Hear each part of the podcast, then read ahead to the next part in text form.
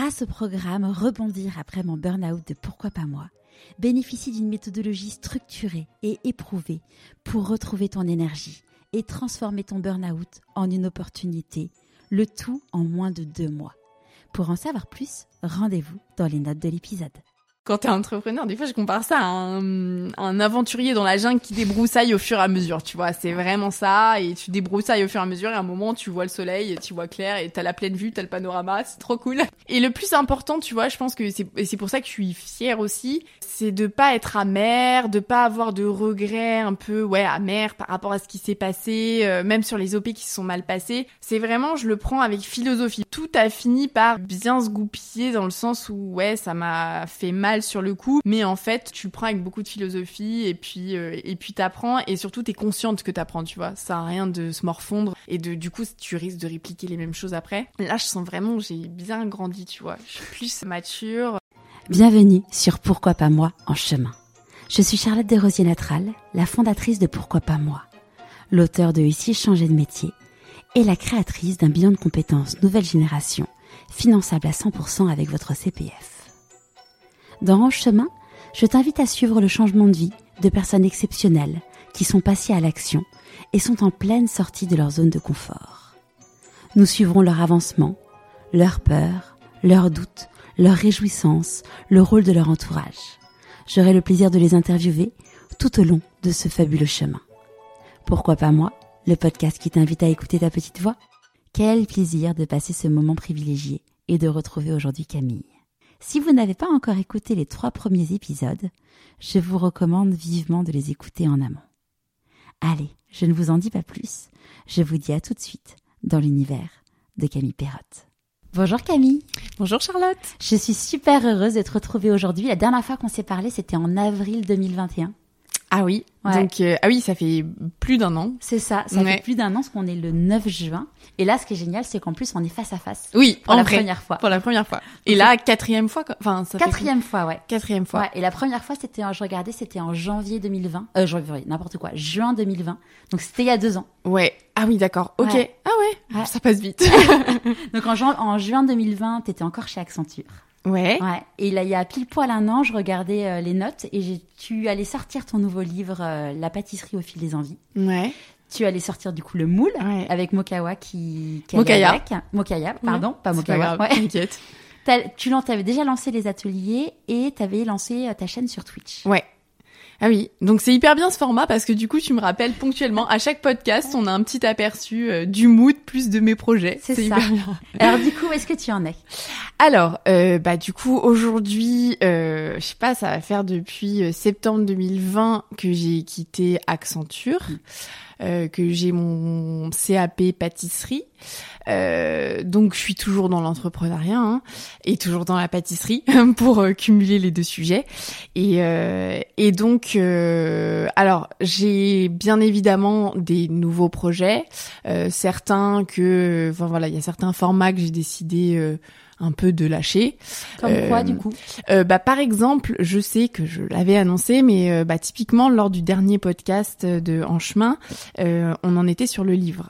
Et en fait, donc le deuxième livre que je me faisais et que je me fais toujours, je suis hyper heureuse qu'il soit sorti, mais je me faisais une joie qu'il sorte. Et et en fait, c'est vrai que bah du coup, on a la tête dans le guidon et j'avais prévu de faire un troisième livre cette année. Euh, que j'avais commencé à cogiter, etc. Et il se trouve que euh, euh, le livre a quand même été euh, éprouvant au niveau de la com. Et puis euh, enfin voilà j'avais aucun recul à ce moment-là sur les projets qui allaient arriver cette année aussi. Donc euh, j'ai balancé ça comme idée parce que j'avais la tête dans le guidon mais j'avais pris aucun recul. Et donc typiquement le livre c'est un format que j'adore hein, mais je reviens j'y reviendrai plus tard. Parce que c'est beaucoup beaucoup d'énergie quand même. Et, et c'est hyper bien dans des phases où on est au calme dans des phases où tout ne se bouscule pas tout autour. Et typiquement bah là en fin d'année dernière on a cumulé, euh, enfin j'ai cumulé surtout euh, la com du livre plus en fait tout ce qu'il y avait à côté et, et donc les moments de rencontre avec les gens. On a fait un tour de France pendant deux mois quasiment et de Belgique où tous les week-ends on allait à la rencontre des gens pour faire dédicacer leurs livres, pour faire déguster quelques petites pâtisseries et donc c'était hyper cool, mais c'était hyper prenant aussi. Et le but quand même dans ces moments-là et surtout après un instant de Covid, c'est quand même d'échanger pour de vrai avec les gens, de voir la réalité derrière le, de, derrière le virtuel, derrière les réseaux. Et en fait, euh, le problème, c'est qu'il faut être bien dans ses baskets à ce moment-là. Et moi, j'ai été crevée, j'étais naze. Bon, ça, va, ça s'est pas vu. Ils vont pas dire que j'étais avec les gens. Mais même moi, j'ai moins profité de, de cet instant-là. Alors qu'en fait, c'est des instants auxquels, enfin, j'aurais vraiment dû profiter pleinement, quoi. Et du coup, euh, bah là, je me rends compte. Je sais que le troisième livre, il arrivera dans une phase où, euh, où, euh, où je serai un peu, enfin, je, je, serai un peu plus apaisée et j'aurais pas dix mille projets en tête, comme ce qui est encore le, moment, enfin c'est encore le, le, cas pour l'instant, pardon. Ouais. Parce que du coup là aujourd'hui, donc bon, le livre est sorti, il a, il cartonne, il a, il a eu des super retours. Ouais, ouais. Euh, il... a été réimprimé en fin d'année dernière, euh, donc il y a une seconde impression. Donc il y a des super bons retours et ça c'est, j'adore. Enfin, j'ai découvert d'ailleurs il y a, je sais pas, il y a quelques mois. En fait, je vais pas trop voir les sites euh, type Fnac, Amazon. je vais pas voir les notes parce que je sais pas, c'est pas le truc qui me vient en tête. On est déjà bouffé par les stats de partout. J'ai déjà pas mal de stats sur mon Instagram et sur mes autres réseaux sociaux pour en plus aller regarder ces stats là. Et je sais pas pourquoi. Euh, bah aussi, enfin, je pense que j'ai dû voir euh, un post sur sur mon livre. Et en fait, euh, bah, par hasard, je suis tombée sur la page Amazon pour pour le livre. Et en fait, j'ai vu qu'il y avait quasiment maintenant 100 commentaires. Et il a une super note, genre il doit avoir 4,7 ou un truc comme ça. et sur la Fnac, parce que du coup, je cherchais son nom hier. C'est sur Amazon, moi. Pour ouais, moi, j'ai regardé sur la Fnac hier ah parce que je, je, me rappelais plus du nom exact pour le citer. Et il y avait 5 étoiles sur la 5. Ah Non, non, mais c'est cool. Et ce qui est bien, c'est que, euh, bah, tu vois, les gens, ils ont pris le temps d'écrire les commentaires, de mettre des photos euh, de l'intérieur du livre, tu vois. C'est des trucs. Euh, enfin, ils étaient pas obligés de le faire. Hein. Même moi, la première, je prends pas souvent le temps de mettre un commentaire positif. Et on dit qu'on capte plein souvent. Enfin, on se plaint beaucoup plus et on met les commentaires négatifs quand on n'est pas content. Et quand on est content, c'est rare qu'on prenne le temps derrière de en rajouter une couche. Et là, je suis hyper contente que les gens l'aient fait, quoi. Donc ça, pour ça, merci. Et donc oui, je pense qui qu'ils sont contents, les gens de ce livre. Et, euh, et ouais, euh, j'avais en tête de vouloir euh, de sortir un, un livre sucré-salé parce que le salé est quand même une part importante de ma vie aujourd'hui et j'en fais de plus en plus, surtout depuis le confinement. Et j'adore ça aussi. Ça, je crois que tu l'avais, tu me l'avais dit hors micro, mais tu l'avais pas dit à ah l'antenne, le, le, livre sucré-salé. Ouais, bah effectivement. Et et je sais que j'ai une personnalité aussi dans le salé comme dans le sucré. En revanche, j'ai un petit peu moins de légitimité, hein, parce qu'en pâtisserie, bon, il y a le meilleur pâtissier évidemment, euh, l'émission qui fait une grosse visibilité et qui euh, donne quand même pas mal de légitimité, puisque euh, c'est quand même pas n'importe qui qui mange tes gâteaux et qui te disent qu'ils sont bons, donc quelque part ça légitime aussi ta personne, ce que tu fais, les bons gâteaux, etc. mais c'est vrai que du coup, et puis après il y a eu le CAP, mais c'est vrai qu'en salé ça je n'ai pas cette partie-là, donc je me suis lancée un peu freestyle sur les réseaux à faire des recettes comme ça, et je, je pense que ça a beaucoup plu aux gens parce que c'est des recettes qui sont très accessibles, que le la pâtisserie c'est quand même une niche et qu'il y a beaucoup plus de gens à beaucoup apprécié le salé et un petit peu le sucré comme un à côté, mais c'est vrai que ça paraît tellement euh, euh, déjà inatteignable parfois de faire du sucré. Bah, c'est surtout en plus quand tu fais un dîner, tu te dis bon bah jamais tu vas te dire tiens je vais aller acheter le, le, plat, mais par contre le dessert euh, c'est plus simple de ouais, dire tiens vrai, je vais acheter le dessert. Vrai. Tu mets souvent beaucoup plus d'énergie dans le salé que dans le sucré quoi. Et, et ça reste pas anecdotique, mais du moins ça, ouais c'est quelque chose que tu vas plus facilement acheter chez un pâtissier parce que parce qu'il faut du matériel, parce que ça coûte cher aussi, hein, la matière première en pâtisserie. Le chocolat et la vanille coûtent extrêmement cher. Euh, plus cher que des protéines comme la, le poulet, donc voilà. Euh, mais du coup, euh, vraiment, j'avais envie de faire un livre autour de cet univers. Et en fait, euh, et déjà, bon, oui, il y a ce, cette question de légitimité dans le salé qui est pas tout à fait résolue de mon côté. il faut juste que, que je sois au clair là-dessus, euh, voilà. mais il y a aussi le fait que ça demande, ouais, ça demande beaucoup d'énergie et il faut que je trouve un fil rouge entre mes deux univers. Et moi, je suis très street food en salé et je suis euh, assez euh, petite pâtisserie. euh, Enfin, voilà, j'ai pas envie de dire bijoux parce que ça peut paraître un peu. euh, j'ai pas le melon non plus, mais euh, mais mais c'est un vrai en- travail sur la ouais, forme. ouais, complètement sur l'esthétique, euh, que t'as un peu moins dans le street food, mais c'est tout aussi gourmand. Mais en fait, c'est justement ça, le fil rouge entre les deux, il est un peu complexe à trouver. Et mettre un burger euh, à côté d'une petite tarte tube aux fraises, tu vois, c'est un peu, bon, voilà, c'est pas, c'est pas. Il faut que tu trouves le, le- le truc au-dessus du pourquoi. Oui, oui, Ouais. oui, voilà, parce que je sais que les gens aiment bien mon perso, mais au-delà du Camille euh, qui relie les deux, il faut quand même, euh, enfin, il faut que quelqu'un qui ne me connaisse pas, qui ouvre le livre, euh, se Putain, mais elle percute. complètement buggée. Ouais, quoi. voilà, c'est ça. Il faut qu'il quand même percute la cohérence et pas, waouh, elle a, qu'est-ce qu'elle a fumé avant de faire le livre, tu vois? C'est exactement Elle ça. s'est perdue. Ouais, ouais. Ouais. Et donc, euh, comme pour l'instant, euh, je suis très focus sur le- la pâtisserie et que euh, voilà, j'ai plein d'autres choses à côté. J'ai pas envie de, de et puis que j'y vois pas clair. Je pense que ça se décantera au fur et à mesure. Et du coup, j'ai pas envie de mettre la charrue avant les bœufs et de précipiter un livre qui n'est pas clair pour moi. Donc Ouais, voilà. puis en plus, euh, écrire un Je livre, ralentis ça le tempo un petit peu. Euh, Déjà, écrire, ça prend Ouais. du temps. Et puis en plus, toi, t'as toute la partie prod, euh, Ouais, c'est ça. produire les gâteaux, faire les C'est photos. ça, c'est ça. On se rend pas compte, Ouais. mais franchement, en plus, les shootings se passent dans des temps souvent très très restreints. Et, euh, ouais, quand je dis aux gens que pour les deux livres, hein, que ce soit celui du meilleur pâtissier qui est sorti à la suite de ma victoire, donc euh, celui d'M6 en fait, et, euh, et là le dernier qui est sorti chez Solar, euh, c'était deux éditeurs différents. Pourtant le shooting se déroule à peu près pareil, mais pour, tout le monde, hein, et même pour, avec tous les photographes, c'est en trois jours, en gros, on shoot. Euh, 40 à 50 gâteaux. Et je pense que ça se passe à peu près pareil pour en avoir discuté avec d'autres pâtissiers qui ont sorti des livres, ça se passe pareil pour tout le monde. Et donc en fait, euh, bah, moi en plus derrière j'ai pas de labo quoi, donc j'ai pas de pâtissier non plus qui travaille avec moi. Et donc les T'as pas la 40-50 petite main, gâteaux, euh, exactement. Mm. Et il faut que les gâteaux ils soient frais quand tu les amènes, parce que sinon ça se voit. Une euh, une pomme qui s'est oxydée sur une tarte aux pommes, ça se voit direct qu'elle a été faite il y a trois jours quoi. Donc en fait il faut tout monter minutes, mais à la fois préparer des trucs en amont, parce que sinon c'est pas humain de faire euh, 50 gâteaux en trois jours. Et donc ouais, c'est c'est de l'organisation. Mais euh, mais ça se fait hein, mais mais c'est vrai que ça demande beaucoup d'énergie. Après moi je le fais euh, euh, en plus avec Patrick Rougereau, le photographe de mes deux livres, ça s'est toujours hyper bien passé et et en plus comme c'est quelqu'un de proche, tu vois, il y a pas euh, non plus de distance euh, professionnelle, tu vois, ça se passe toujours dans un bon mood etc.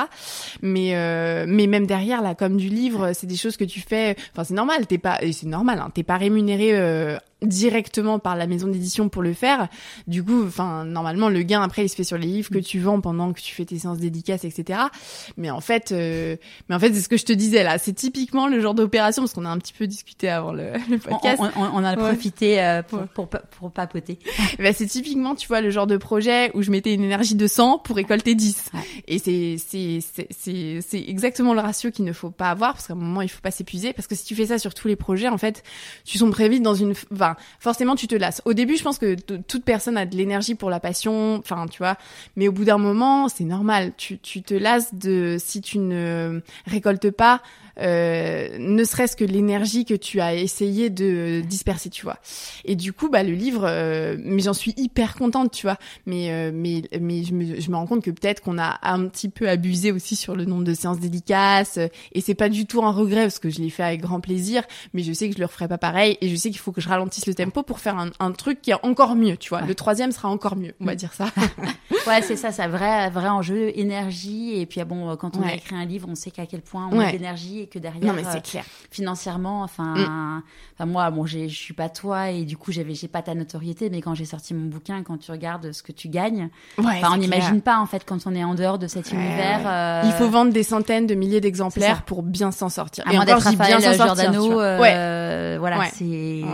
C'est, c'est rare. Le, enfin, je vois typiquement euh, hier, là, enfin, je finissais un livre de Sophie Astradi qui est euh, une Oui. roman, tu vois. Oui, Euh, je la suis sur Instagram. Ah, c'est, elle est, Ouais. je, je vous recommande aussi de la suivre sur Insta parce que Sophie, elle est, euh, elle a une plume, elle a une, euh, Ouais. enfin vraiment, elle écrit mais trop bien. Et elle, elle avait démissionné à 25 ans pour écrire son premier roman. Ok. Là, depuis, elle en a écrit euh, trois, donc le troisième qui Ouais. vient de sortir là. Ouais. Et elle vit pas à 100% de ça, en fait. Elle a Ouais. d'autres, d'autres missions parce qu'en fait, vivre, même quand t'es romancière, euh, et, et maintenant, elle, elle cartonne, Sophie. Ouais. Mais euh, bon, bah, il faut vraiment. C'est hyper dur. Beaucoup, beaucoup, beaucoup. Bah ouais, beaucoup. ouais, je comprends.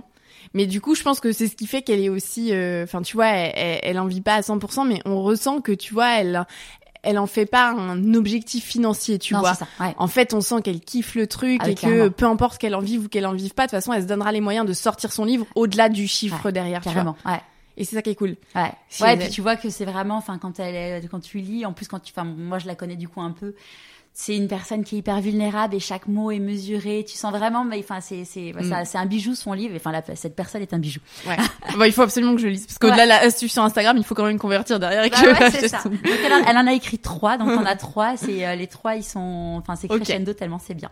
Surtout que le deuxième, euh, il est sur une personne qui euh, qui, qui s'est reconvertie. Ah, trop bien. Ouais. Ok. Ça, je dis rien. Ok. Et euh, donc du coup, donc il y a le livre. Euh, à l'époque, oui. quand tu avais lancé Twitch. Ouais. Est-ce que tu as continué? Bah du coup, ça va permettre de parler de la partie réseau qui est quand même une, pas une grosse activité, euh, une grosse part de mes activités aujourd'hui, dans le sens où euh, bah forcément mon compte Instagram s'est beaucoup développé. Alors après, j'ai pas envie d'en faire un objet marketing pour les marques. À nouveau, ça je le garde pour moi. Mais c'est vrai que j'ai eu pas mal d'opérations qui se sont faites en partenariat, euh, soit avec des, des, des grandes marques de matières premières. bon, bien évidemment, ça me sert aussi beaucoup pour euh, moi mon les ateliers. Euh, mais c'est vrai que du coup, on avait j'avais lancé Twitch aussi au-delà d'Instagram et euh, et en fait bah Twitch, il faut savoir que ça de enfin ça met directement une barrière, c'est un réseau social qui a directement une barrière à l'entrée qui est assez importante qui est que pour faire un enfin ça, ça, reste de la télé accessible à tous mais du coup, il faut quand même beaucoup de matériel donc à savoir des caméras. Alors bien évidemment, je pense qu'il y a beaucoup de Twitchers qui vont te dire non mais en fait euh, tu peux mettre, euh, tu peux le faire avec ton ordi. Bah, oui, mais c'est quand même beaucoup moins quali parce que le format est fait pour être vu sur un écran d'ordinateur, voire la télé. Donc, bah, pour que ce soit agréable pour euh, le, consommateur de ce format-là, il faut que ce soit bien filmé, il faut que le son soit bon. Donc, il faut des micros, il faut presque un régisseur en fait parce qu'il faut changer tes écrans, parce que sinon c'est un peu plat pour la personne qui te regarde. Et notamment moi pour mon format qui était faire des recettes en live. et du coup, c'est vrai que bah en fait j'ai, enfin comme beaucoup de choses pendant le confinement. Hein. J'ai adoré partager purement avec les gens euh, mes recettes, mon temps, euh, mon mood du moment, euh, tout. Enfin parce que voilà, ça allait dans les deux sens aussi. Je pense que j'ai fait le presque le psy de certaines personnes pendant le confinement qui me partageaient plein de choses parce que mes recettes leur faisaient du bien. et du coup, mais il y a un moment où il faut revenir à la réalité et Twitch me demandait beaucoup trop de temps. T'avais pris quelqu'un en plus d'ailleurs, du coup tu payais pour ouais, ça. Ouais, exactement. C'était enfin, à la base, lui, euh, donc la, la, personne qui travaille avec moi travaillait chez Webedia. Il avait démissionné de chez Webedia. Il prenait deux ans pour lui, pour lui monter sa boîte. Et en fait, il m'avait dit, bah, je veux bien t'aider sur Twitch. Euh, ça me fera aussi sur, enfin, ma carte de visite si jamais la chaîne perce, tu vois. Et, euh, et du coup, euh, non, à la base, il n'était pas rémunéré. Alors moi, j'avais émis l'hypothèse de mettre ma chaîne euh, avec des abonnements parce que ma chaîne était purement gratuite et en fait sur Twitch tu as une forme euh, d'abonnement où euh, les gens peuvent souscrire en fait et limite ça peut même pas leur coûter de l'argent dans le sens où ils peuvent ne pas dépenser par mois ils peuvent utiliser leur leur souscription Amazon Prime qui peut être versée directement à la à enfin voilà au Twitcher. au Twitcher exactement. Et et du coup moi j'avais émis cette hypothèse là sauf qu'en fait bah c'est vrai que euh, quand t'as une chaîne, enfin, je sais pas, là, je dois être à 3800 abonnés peut-être. Bon, c'est déjà pas mal, hein, franchement. Je suis démarré de zéro. Et surtout, les gens d'Instagram ne sont pas les mêmes personnes que sur Twitch. Alors, il y en a un peu euh, pareil, mais il y en a plein qui m'ont dit, je t'ai connu sur Twitch, pas sur Instagram, tu vois. Donc, euh, c'est déjà très bien. Mais, mais c'est vrai que, bah, derrière, légitimer le fait que tu vas mettre ta chaîne payante alors que t'as quand même encore plein de trucs à prouver et que tes recettes, c'est pas non plus les recettes des rois du monde. et bah, du coup, enfin voilà, c'était un petit peu compliqué, donc on l'a pas fait. Et lui, euh, enfin a priori ça lui allait. Et c'est vrai que bah lui forcément, il était pas pieds et poings liés avec moi, donc euh, bah il s'est retrouvé euh, du taf qui lui prenait du temps à côté. Et et puis moi c'est pareil, je me suis fait engouffrer au déconfinement, enfin voilà, déconfinement. Il y a eu bah tous les festivals de foot qui sont qui se sont tous mis au même mois, le même moment, toutes les démos de pâtisserie, toutes les marques qui m'ont contacté parce que bah leur budget ont dû être débloqués, tu vois. Enfin bref. Et donc, euh, bah, c'est pas que la vie reprend son cours parce que bien évidemment, ce format, il, me reste en tête. Mais c'est juste que là, il faut pareil. C'est exactement comme le livre. Il faut que j'arrive à structurer le truc, tu vois. Et je peux pas partir dans tous les sens. Et euh, et en fin d'année dernière, c'est vrai que c'était un moment où j'avais fait trop de trucs dans l'année, mais vraiment euh, trop de trucs. Et au bout d'un moment, c'est bien de donner, hein, parce que je suis persuadée que tout ce que tu donnes, tu le reçois à un moment, tu vois. Et j'ai j'ai fait, euh, j'ai j'ai travaillé, enfin pas gratuitement, enfin si c'est presque gratuitement, tu vois. Mais j'ai donné beaucoup de ma personne euh, pendant deux ans là, euh, où j'ai réussi à à bien gagner ma vie. D'ailleurs, ça intéresse beaucoup les gens, à quel point je gagne bien ma vie, tu vois. Mais en même temps, bah par exemple, tu vois, pour faire du très concret, après les gens regarderont euh, ce, que, ça vaut si ça se trouve l'info. Mais en tout cas, j'avais, aujourd'hui euh, mon chiffre d'affaires, c'est le salaire que je, je touchais chez Accenture en partant de chez Accenture. Euh, donc d'une personne qui avait expérience euh, à peu près trois ans chez Accenture. Et en fait, euh, sauf que aujourd'hui, mais je travaille mais quatre fois plus. Oui, puis euh, cinq si fois ton chiffre d'affaires, après t'as tout ce ah, qu'il y a comme charge, exactement. on m'enlève 40% de ça. Ouais. Donc euh, tu vois. Et, et du coup, euh, et du coup, c'est vrai que, mais à nouveau, c'est pas très grave parce qu'aujourd'hui, euh, je me prive de rien. Et, et c'est hyper cool parce que je suis mon propre maître, tu vois, je suis mon propre boss. Mais euh, je le dis, waouh. mais euh, mais du coup, il y a un côté où euh, où à un moment, faut pas tomber dans cet engrenage-là parce que ça peut pas durer toute une vie non plus. Sinon, je vais me sentir esclave du truc. Et au bout d'un moment, euh, euh, il faut que ce soit équilibré tout ça. Et il faut que moi aussi, je récolte ce que j'ai semé, tu vois. C'est c'est tout con, hein, mais c'est vraiment comme ça. Et c'est surtout que bah du coup, ça rend le truc beaucoup plus sain parce que bah moi, si je suis bien aussi et si je sens que euh, je récolte les fruits de mon travail, euh, mais pas que en, en financier, tu vois, euh, aussi sur bah, la manière dont les gens perçoivent mon travail et m'encouragent. Et bah du coup c'est cool parce que j'aurai une relation beaucoup plus saine avec eux et en fait je prendrai pas au pied de la lettre le moindre mot agressif et je me mettrai pas en dépression pour ça, tu vois, en me disant mais non mais j'ai travaillé toute ma vie pour les gens gentiment et tout et j'ai même pas fait payer à la hauteur de ce que je devais payer. En fait ils me crachent tous à la gueule. C'est pas du tout ça. Non c'est un vrai c'est un vrai sujet. Hein. Faut que ce soit sain, tu vois des deux côtés. Et l'année dernière, j'ai beaucoup, beaucoup, beaucoup donné. Donc là, euh, c'est pas que je vais donner moins, c'est juste qu'il faut que je structure le truc pour euh, pour que pour que tout le monde y trouve son compte, et y compris moi, tu vois. Donc euh, voilà. C'est euh, avant, enfin là ce matin, je prenais du coup le train de Marseille à Paris pour euh, pour venir te retrouver. Et hum, je suis une formation d'entrepreneur. Je me dis c'est c'est bien toujours de pouvoir se restructurer l'esprit. Il y avait justement une vidéo mindset sur euh, l'argent. Et, et ce qu'il disait, c'est qu'en fait le truc, c'est que quand, enfin le gros enjeu de l'entrepreneur, c'est d'arriver à, à mettre un tarif et une valeur sur sur ce qui sur ce qui vend. Et il disait le truc, c'est qu'il y a un moment, si t'es plus à l'aise en fait entre ce que tu, enfin ce que tu gagnes par rapport à ce que tu donnes, bah ça te crée un déséquilibre. Et du coup, bah t'es pas bien parce que euh, parce que tu te dis bah hum, même si l'idée c'est pas euh, de gagner des centaines et des milliers d'euros, c'est pas le sujet, mais il faut qu'on ait par rapport à l'énergie euh, que tu as mis quoi. Ouais. Ouais ouais. Psychologiquement parce que même psychologiquement de sentir que tu n'y retrouves pas ton compte, bah c'est dévalorisant en fait. Tu te dis bah mince et, et encore une fois, c'est hyper dur parce que bah c'est à nouveau ce qu'on disait tout à l'heure mais nos métiers n'existent pas. Enfin, mon métier c'est encore pire parce que je suis entre la création de contenu l'artisanat, enfin bref, c'est un truc, euh, c'est un peu un fourre-tout. et, euh, et c'est pas grave, c'est très bien. Mon métier, je le construis tous les jours. Mais du coup, comme j'ai pas de schéma préétabli, euh, du coup, c'est moi qui fixe mes tarifs. Euh, et je sais que de toute façon, et dans l'influence, c'est ça aussi. Hein, Tout le monde fixe son tarif. Il y a pas de benchmark. C'est un peu euh, au jour le jour, ça change en plus. Enfin, tu vois, même même d'une personne à une autre. Enfin, une même personne peut donner un tarif à une marque un jour et un autre tarif le lendemain. Et, et tu vois, et, et j'ai fixé, ouais, j'ai fixé le benchmark notamment, ça je m'en suis rendu compte sur les ateliers à distance. Tu vois, tous ceux qui ont refait les ateliers à distance, ça m'a fait, enfin ça m'a fait sourire parce que j'avais envie de leur dire, les gars, vous savez que moi c'est un prix. Alors après, je l'ai, je l'ai fait par dichotomie.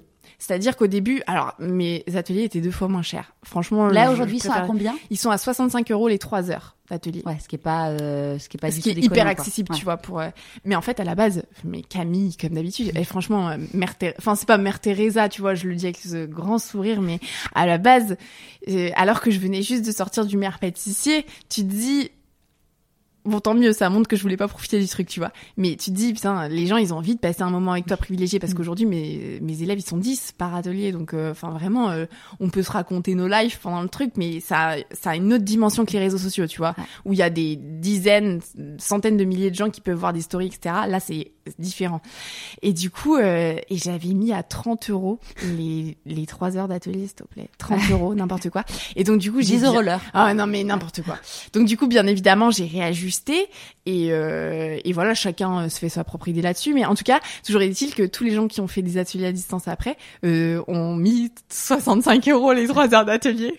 Ouais, et puis Et en même fait- euh, potentiellement tu l'augmentes à 100 euros. En fait, c'est c'est même pas. euh, Parce que là, t'es déjà. euh, t'es- Enfin, moi, je sais que j'avais voulu offrir des cours à mon frère, euh, sauf qu'en fait, à chaque fois que je me connecte, enfin, je vois l'info, bing, y a plus de place. Quoi. Ouais, ouais, mais enfin, et tu vois, j'ai pas envie de l'augmenter parce que, parce que, parce que, je sais pas, ça, ça me va en fait. Ouais. Et je trouve que, et tu vois, je suis typiquement arrivée pour le coup, pour les ateliers, à cette période d'équilibre où je sens que les gens, ça leur va, et moi aussi, ça me va, et ils passent un super moment, et ils sentent que pour le prix qu'ils ont payé, bah en fait, ça, ça C'est les vaut, Ouais. c'est ok, Mm. et moi, je me, je m'y retrouve, tu vois. Et Ouais. j'ai pas envie de gagner plus Oui. pour ça, et que eux se sentent lésés, donc je le laisse. Ouais. Voilà, ce serait bien. bon, faut juste se battre, par contre, pour avoir des places. C'est mais, ça. euh, Parce que mais du coup, bon. t'en fais à quelle fréquence des ateliers? Et ben du coup, euh, j'essaye. Alors maintenant, j'ai des périodes, je fonctionne comme ça parce que c'est pareil les ateliers. Euh, je me dis, je pourrais pas être prof, tu vois, je pourrais pas être prof, même de pâtisserie, dans le sens où euh, c'est euh, tu répètes beaucoup de fois la Ouais. même chose et euh, bah c'est normal. Hein, moi, je fais souvent le- les mêmes thèmes. Euh, J'essaye de faire des classiques, donc des tartes, etc. Mais des et des ateliers plus high level parce que j'ai des élèves qui me suivent depuis un an et demi, deux ans, deux ans d'atelier maintenant. Ah oui, ça fait plus de deux ans que j'ai sorti ces ateliers et qui ont fait tous les thèmes et qui cherchent de plus en plus. Enfin, c'est normal, ils veulent progresser parce que limite ils sont aussi forts que moi, tu vois. Donc je suis obligée de faire des trucs aussi hyper avancés pour eux. Et c'est vrai que bah ça, du coup, c'est éprouvant, euh, c'est éprouvant et surtout je l'ai fait pendant le week-end, donc c'est des, ça me prend tous mes week-ends. Bon après c'est pas grave, j'ai pour le moment ça me va de bosser les week-ends aussi, mais tu- je peux pas le faire tout le temps. Tu vires. Philippe? Ouais. Ouais. il va faire du vélo pendant ce temps-là. Bon, parfois, il reste pour m'aider quand il y a des problèmes techniques et tout, parce que c'est pareil, les ateliers, je me dis, euh, pff, quelqu'un qui est un peu neuneux avec les caméras, les micros et tout, euh, waouh. Parce que, bah, bien évidemment, pour que le truc soit bien agréable pour les élèves maintenant, et c'est ce qui a justifié le, la dernière levée de prix que j'ai fait, mais c'était il y a plus d'un an maintenant que j'ai augmenté les ateliers, je les remonterai pas, mais c'est que j'ai dû investir dans des caméras, euh, et qu'en fait, je fais moi-même ma propre régie pour qu'ils voient mon plan de travail, mes gestes, la recette qui s'affiche, enfin bref, plein de trucs comme ça, tu vois.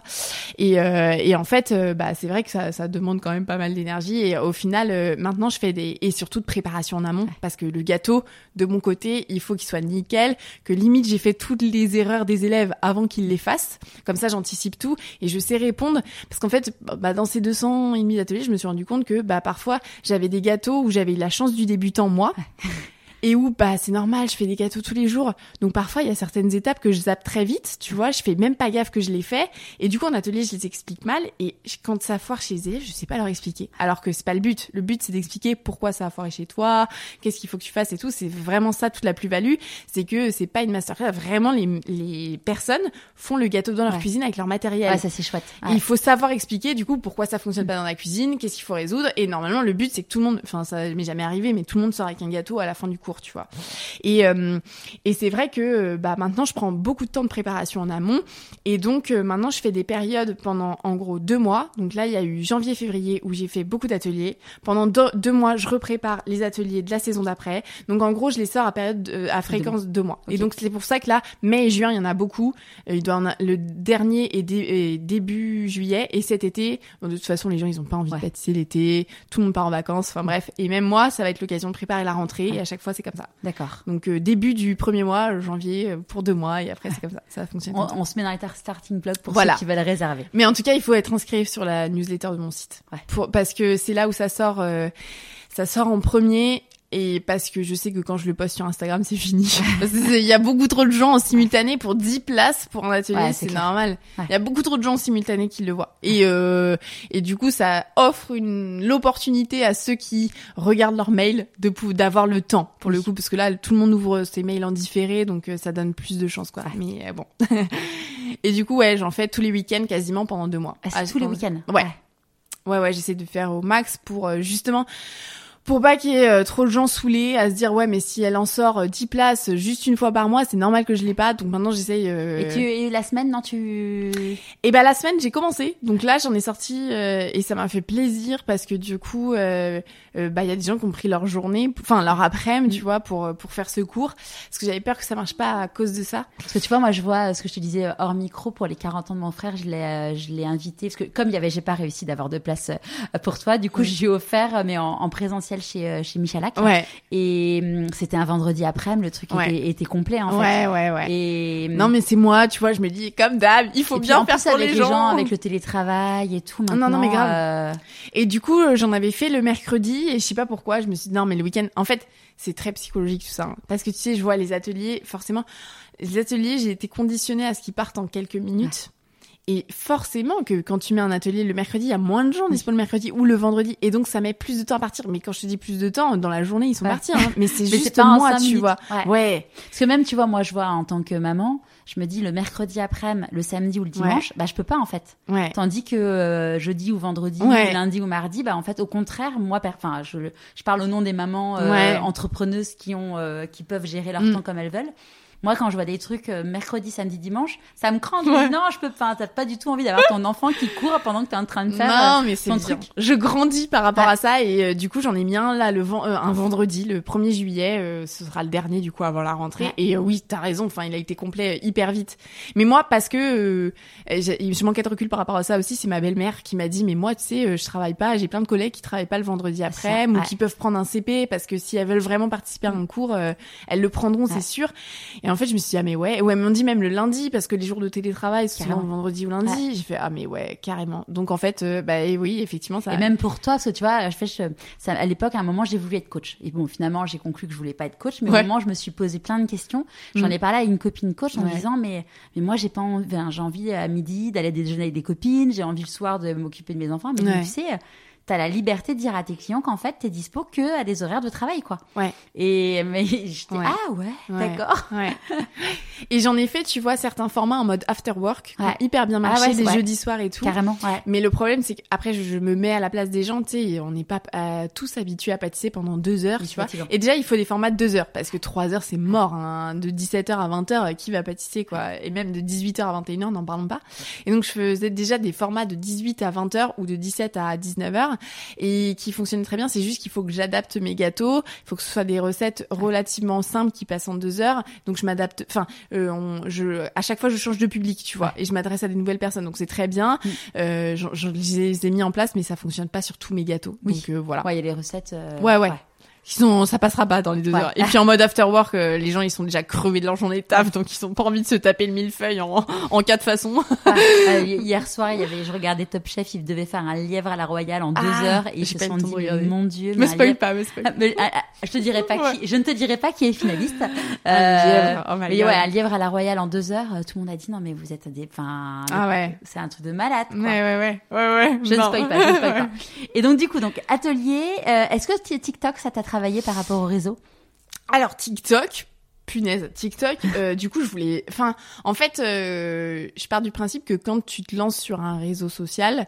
Euh, tu te lances pas dans le vent, il faut avoir quelque chose à dire euh, qui parce que tu on est déjà noyé dans des informations inutiles. Franchement, moi je me je, je me suis fait moi-même la promesse d'éviter de dire de balancer mais même en story hein, ou des trucs euh, juste parler pour parler pour ne rien dire. À chaque fois que je parle euh, sur les réseaux, c'est à bon escient, tu vois.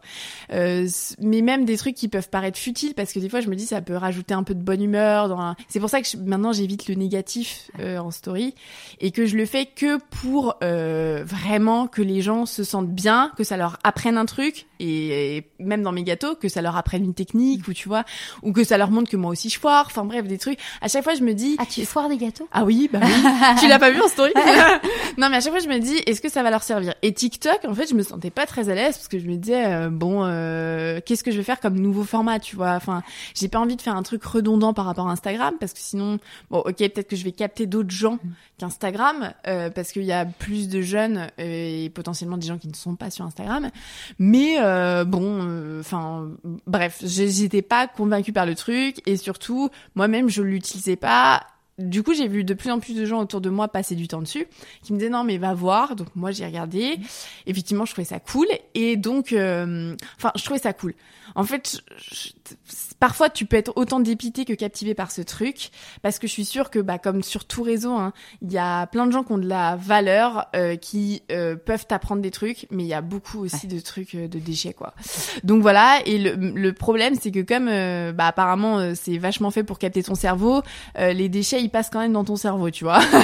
donc ça c'est un peu dur. Mm. Et euh, et puis euh, et puis euh, et puis parfois je me disais mais non mais Camille, enfin ça y est, t'es déjà de la génération des vieux. Je comprenais pas, tu vois, des des vidéos qui faisaient des millions de vues, mais où il y avait rien. C'était un néant. C'était une vidéo qui durait deux secondes, un montage basique. Et en fait, euh, après, moi, je veux pas rentrer dans cette génération, tu vois, dans cette catégorie de vieux cons qui disent c'était mieux avant. Donc, du coup, je m'y suis mise. En fait, j'ai créé, euh, ça a le même nom que mon Instagram. C'est KamelMP8, tu vois. Et euh, première vidéo, qui sont juste des redondances de mes mails, hein, de mes, de mes réels, pardon. Euh, ça marche toujours plus que zéro, ça c'est sûr, mais avec 50 followers, je sais pas, j'avais 3000, 4000 vues, ce qui n'est pas énorme, ce qui n'est pas non plus un bide, mais voilà. Et mais ça marche beaucoup beaucoup moins que mes réels. Donc du coup, je me dis euh, bon, comme ça marche pas, euh, autant ne pas y mettre d'énergie. Et en fait, là où ça a vachement bien marché, c'est avec les tableaux. Parce qu'en fait, du coup, je me suis mise à filmer quand j'ai Alors les tableaux pour ceux qui ouais, ouais pour ceux qui Ça c'est un truc nouveau. Voilà, ça c'est un truc mais c'est un truc que donc du coup, si on ne te suit pas sur Insta, on ne sait pas ce que c'est les tableaux. Ouais. Donc en fait, je fais des tableaux en chocolat depuis euh, début d'année. Donc tu peins en chocolat. Je peins en chocolat. Ouais, je peins avec du chocolat parce que enfin, je suis arrivée à vraiment comme d'hab, hein, c'est un peu comme la pâtisserie, tu arrives par hasard, t'accroches au truc à fond et ça te vient euh, un truc un peu enfin, c'est pas vital mais en tout cas ça me ça te ressource. Euh, ressource de dingue et je décompresse et je pense que euh, j'élimine pas mal de mes angoisses euh, à travers ça. Et euh, comme j'y suis arrivée par hasard au tableau, mais vraiment parce que euh, j'étais dans une phase où, bah, comme je te l'ai dit, en fin d'année, ça tirait un petit peu au niveau taf, au niveau gâteau, euh, mais que je continue d'adorer ça quand même. Mais je savais que, bah, malheureusement, quand, enfin, malheureusement et heureusement, euh, je suis contente aujourd'hui. Ma passion, c'est mon travail, mais je me rends bien compte que pour que ça reste une passion, il faut que j'ai d'autres passions à côté. mais c'est comme tout, hein. Mais comme aujourd'hui, dans un, genre, comme aujourd'hui, pour être bien équilibré au travail, que tu bosses en finance, que tu bosses euh, dans l'artisanat, il faut d'autres choses à côté. Euh, c'est normal donc voilà, euh, que ce soit le sport, que ce soit le dessin, que ce soit euh, bref. Et du coup, euh, et du coup, je ne pensais pas savoir dessiner, on va dire ça comme ça, mais je connais la matière, le chocolat, et en fait par hasard, à un moment, plutôt que de dessiner sur mes cahiers comme je faisais parfois, mais des dessins qui ne représentaient rien, j'avais du chocolat. Parce que je venais de pâtisser sous la main. Et je me suis dit ah tiens sur une feuille qu'est-ce que ça pourrait donner? Est-ce que ça se travaille tu vois comme matière? Et euh, donc naïvement, en plus, je teste sur la feuille, ça fait n'importe quoi parce qu'une feuille A4 classique, euh, ça boit tout le gras, donc en fait, ça biphase dégueulasse. Et puis je me dis, mais tiens, c'est bizarre que personne n'ait l'idée, tout comme aujourd'hui, il y a plein de sculpteurs en chocolat, des amorigichons qui font des millions de vues sur Instagram ou sur ah, TikTok. Moi, j'adore. Euh, mais parce que ça passionne les gens et moi, ça me passionne, ça me fascine de voir ça, c'est magnifique. Enfin, c'est un artiste à part entière avant d'être un chocolatier. Et du coup, il a détourné. lui, il aurait pu être ébéniste, hein, tu vois. Et il a juste détourné tourner euh, des instruments. Comme aujourd'hui, je détourne en pâtisserie, j'utilise pas beaucoup de moules, je détourne, je fais beaucoup de systèmes D euh, pour créer des gâteaux qui n'existent pas parce que je déteste voir les formes euh, mille fois sur Instagram, donc je fais en sorte de faire des trucs qui n'existent pas. Même pour moi, ça me fait du bien. Et du coup, je me dis mais c'est bizarre que personne n'ait l'idée de dessiner avec du chocolat, tu vois.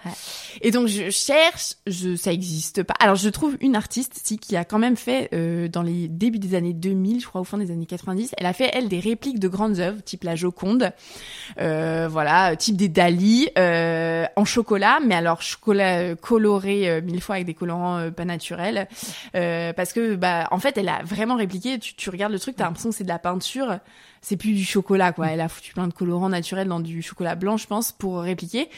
Bon, je trouve l'usage un peu funky, mais je me dis, euh, si le but c'est de colorer la peinture, bon, dans ces cas-là, on utilise de la peinture, tu vois. Euh, bon, à un moment. Euh, mais, mais je me dis, j'aimerais bien utiliser vraiment la matière brute sans la dénaturer et en la faisant fondre, en diluant de la poudre. Pourquoi pas utiliser vraiment tous les états du chocolat, tu vois. Et donc, je fais un premier tableau où je me dis, waouh, c'est cool, en fait, ça donne un truc sympa. Et puis surtout, j'ai kiffé l'exercice. Et en fait, par hasard, Enfin, c'est même pas par hasard, c'est pour quand j'en ai parlé en story, du coup, je me suis filmée à quelques étapes. En fait, je me suis dit, oh bah je vais réutiliser ce film, mais comme c'était pas du tout quali et enfin, c'est pas que c'était pas du tout quali, mais c'était filmé à l'iPhone et c'est pas ce que j'ai l'habitude de faire sur mon compte Instagram où je filme euh, mes recettes euh, en HD, tu vois, et qui me prend mille fois plus de temps. Je me dis, ah bah tiens, je vais le mettre sans prise de tête sur TikTok, quoi. Et là, le truc, il a fait 250 000 vues, je crois, aujourd'hui. Et je fais mais what?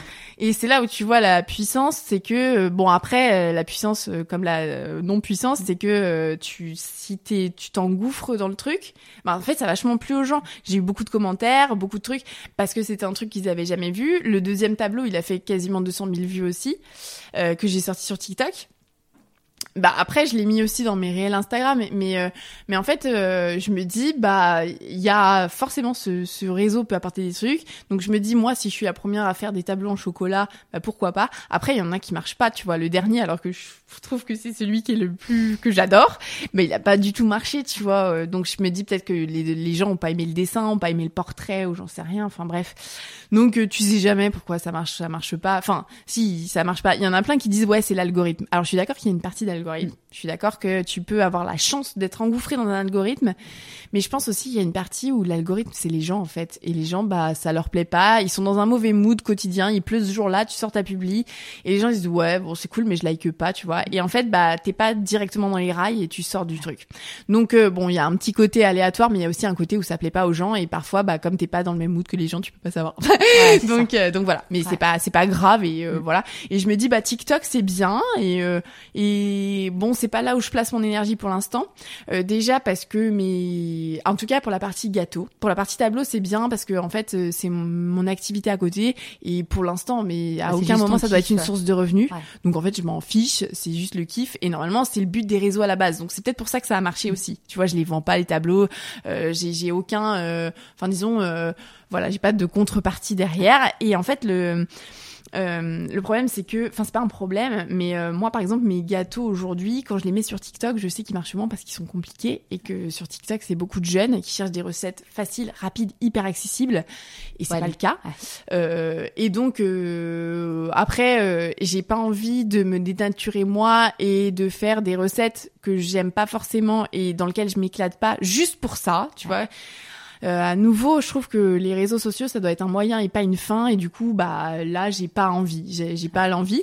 Mais euh, mais je continuerai à poster les tableaux là-dessus. Euh, et puis, bien évidemment, je les poste sur Instagram aussi. C'est juste que je les poste pas de la même manière, sous un angle différent. Je poste souvent directement la photo terminée, les gens le voient direct et voilà euh, tout, tout le process. Du coup, s'ils ont envie d'aller voir sur TikTok, ils peuvent hein, euh, pour aller voir tout le process, mais euh, mais peut-être que ça intéresse moins le do it yourself, tu vois, euh, là-dessus. Les gens ce qu'ils veulent, c'est mes recettes beaucoup sur Instagram. Et donc euh, bon ouais, je, je, me pose pas trop de questions par rapport à TikTok. Je le fais parce que enfin moi je trouve que c'est ça aussi le truc. Toute personne et je pense que toute personne qui marche et qui se lance sur les réseaux, c'est parce qu'ils le font à la base, parce qu'ils s'en foutent. Et juste parce que ça leur fait plaisir de partager, mais sans vision pas malsaine, mais sans rien attendre en retour, tu vois. Et après, ça marche, tant mieux pour eux. Bah, ça marche pas, tant pis. Mais, euh, mais en tout cas, euh, moi, pour TikTok, je le fais comme ça, je le fais de manière assez naturelle. Ça prendra ou ça prendra pas, je m'en fais pas tout ça. Pas de pression. Pas de pression. Et allez, il y a pile poil un an, tu me disais que tu avais euh, envie de lancer un nouveau concept de ah, consulting avec certains restaurants. Ouais. Alors, bah ça c'est pareil, tant mieux, on apprend de dingue. C'est là que je me rends compte, tu vois, je, je, j'imaginais même pas que tu allais me poser cette question parce que c'est totalement parti de mon esprit. Euh, mais c'est bien. Euh, ça rappelle les souvenirs. Ouais, non, mais dans le sens où bah j'ai, j'ai appris à dire non, tu vois, je m'en rends compte.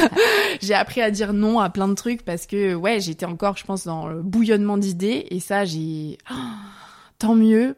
Enfin, je le vois, j'ai des potes pâtissiers qui euh, qui me racontent du coup qui, qui l'ont fait eux qui, qui sont dans le cœur du, du réacteur on va dire euh, qui euh, se sont lancés en consulting en pâtisserie. Donc en gros qui font euh, des recettes pour c'est ça. Le consulting c'est bon il y a plusieurs formats mais globalement le, le cœur du métier reste le même. C'est un restaurateur ou une entreprise qui a des besoins de recettes, sucrées ou salées, parce que des chefs le font aussi, des chefs euh, euh salés, euh, le font euh, donc demande demande des, des recettes, les fiches techniques et la formation derrière parce que eux n'ont pas le chef, n'ont pas la créativité pour et n'ont pas forcément les techniques. Et donc du coup, euh, donc le consultant va venir euh, euh, transmettre sa technique et le but c'est que derrière le gâteau, le plat, etc. Tout ça soit reproduisible sans lui. Voilà. Et donc derrière, quand je disais qu'il y a plusieurs formats, c'est qu'il y a le format en carte blanche où en gros il n'y a pas ton nom, ton nom n'est pas, voilà, on n'utilise pas ton nom. Et pour des chefs prestigieux ou qui ont des titres comme les MOF, parce que je sais que les MOF font beaucoup ça aujourd'hui et notamment à l'étranger, c'est une expertise qui est recherchée. Euh, ils peuvent donner leur nom et dans ces cas-là, bah du coup tu fais plus tarifé, c'est à prendre en compte, euh, compte pardon dans le contrat. Euh, c'est marrant que tu fasses plus tarifé parce que potentiellement tu peux dire que finalement quand il y a ton nom, ça fait aussi la, ça fait aussi ta notoriété. Bah ouais, mais quelque part, ça fait aussi beaucoup la notoriété de, de du. T'imagines un restaurateur, une brasserie qui te dit bah les desserts sont de Camille, ça peut rattirer ah, plus de gens. En vrai, enfin de Camille ou de n'importe qui d'autre. Je vais passer pour une nana. mais, tu vois, enfin forcément, euh, ouais, c'est normal. Ils vont se dire ah mais en fait ils se connaissent, tu vois. Enfin c'est c'est vraiment. Alors que c'est des raccourcis parce que justement euh, les gâteaux ne sont pas faits. Oui bien sûr. Dans le temps par euh, le, le, pâtissier ou le chef en le chef cuisinier en question, tu mm. vois. Et en fait, c'est un énorme problème aujourd'hui euh, parce que du coup, euh, c'est ton image qui est mise en jeu quand tu fais notamment euh, ton quand tu fais avec ton nom. Et moi, en fait, j'ai remarqué que ma plus-value parce que parce que ok, j'ai des techniques, etc. Mais en fait, ma plus-value, c'était quand même d'apporter mon nom. Mm. aussi dans ce format-là.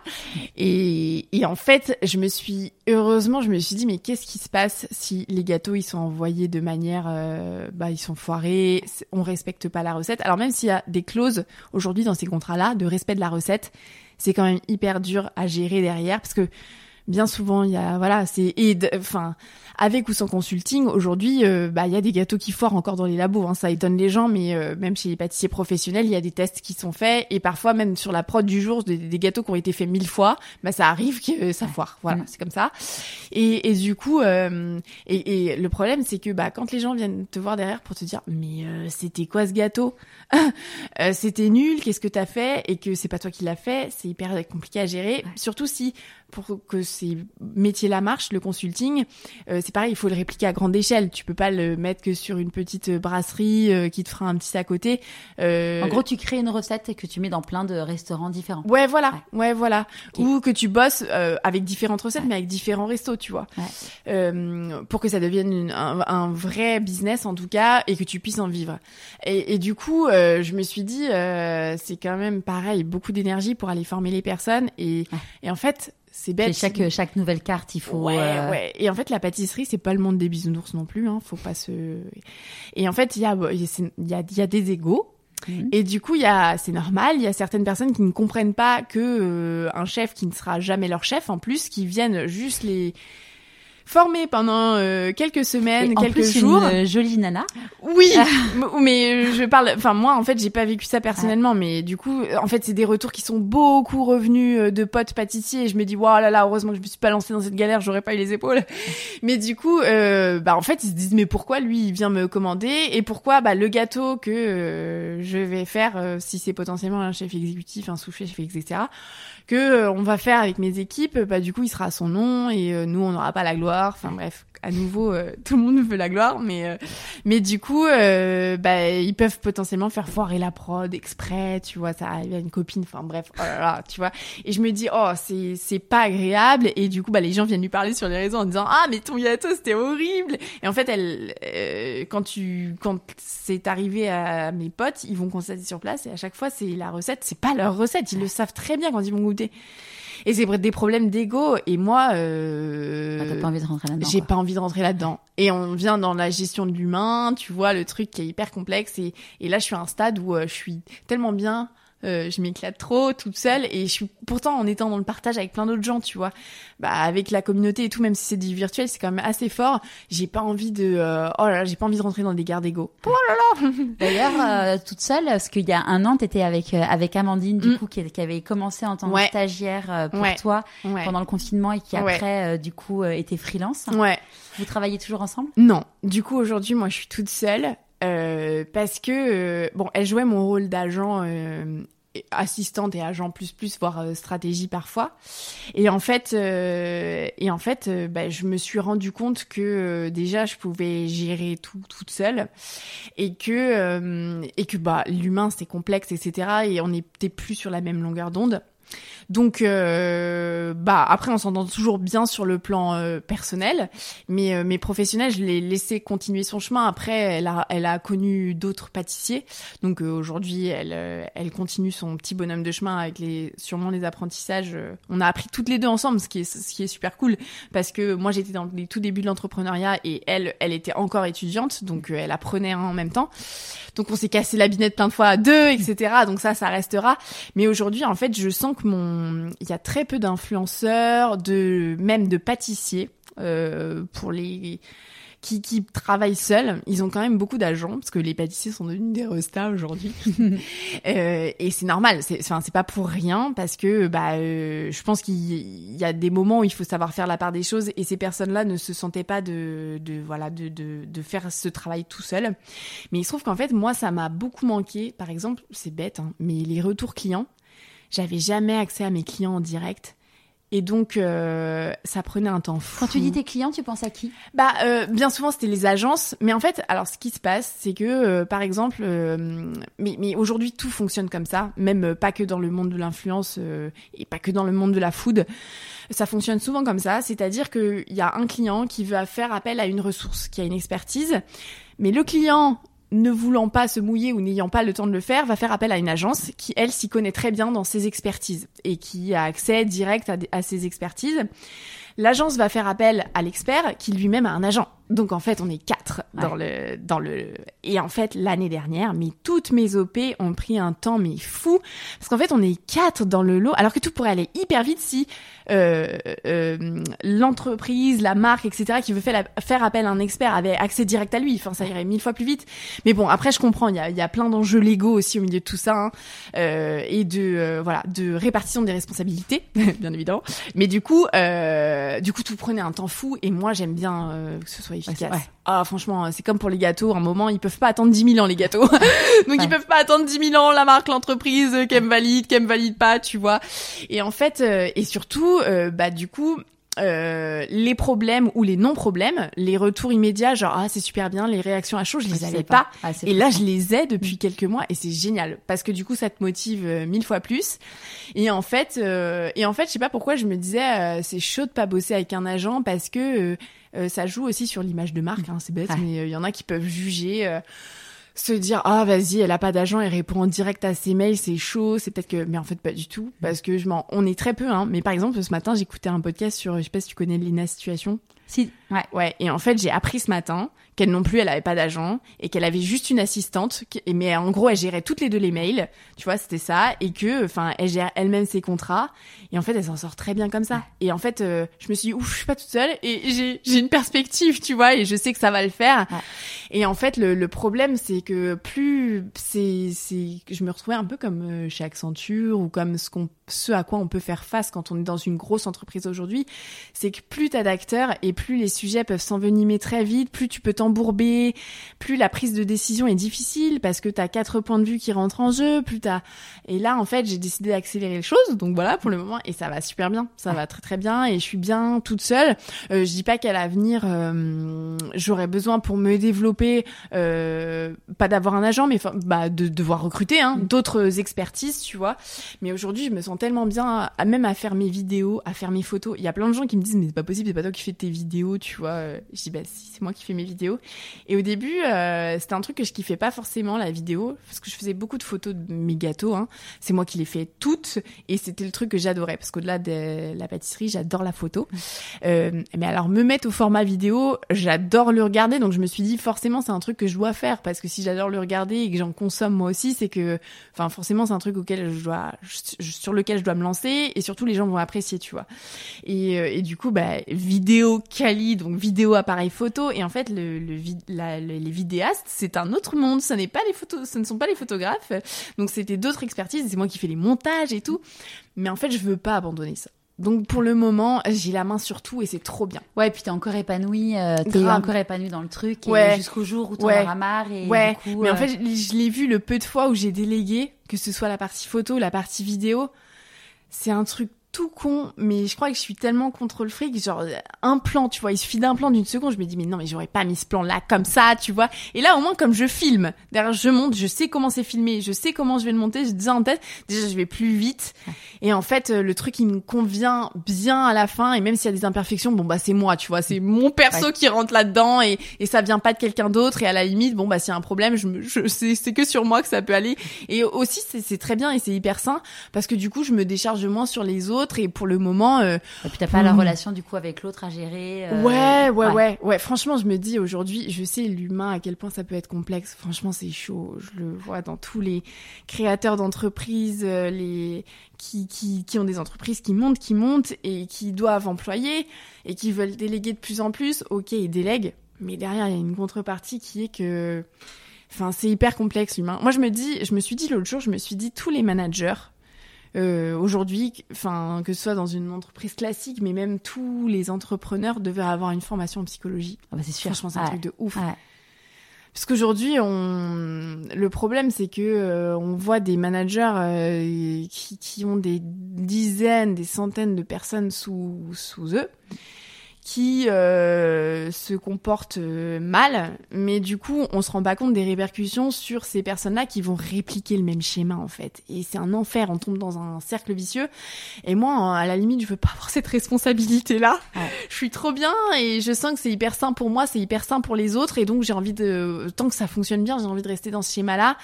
Et, euh, et ouais, l'humain c'est hyper complexe à gérer et j'ai pas envie d'avoir cette responsabilité-là tant que j'ai pas les épaules. Et là aujourd'hui, je sens que j'ai pas les épaules. Et tu vois, par exemple avec Amandine, on s'est quitté en bon terme. Je lui ai expliqué beaucoup et ça le faisait plus.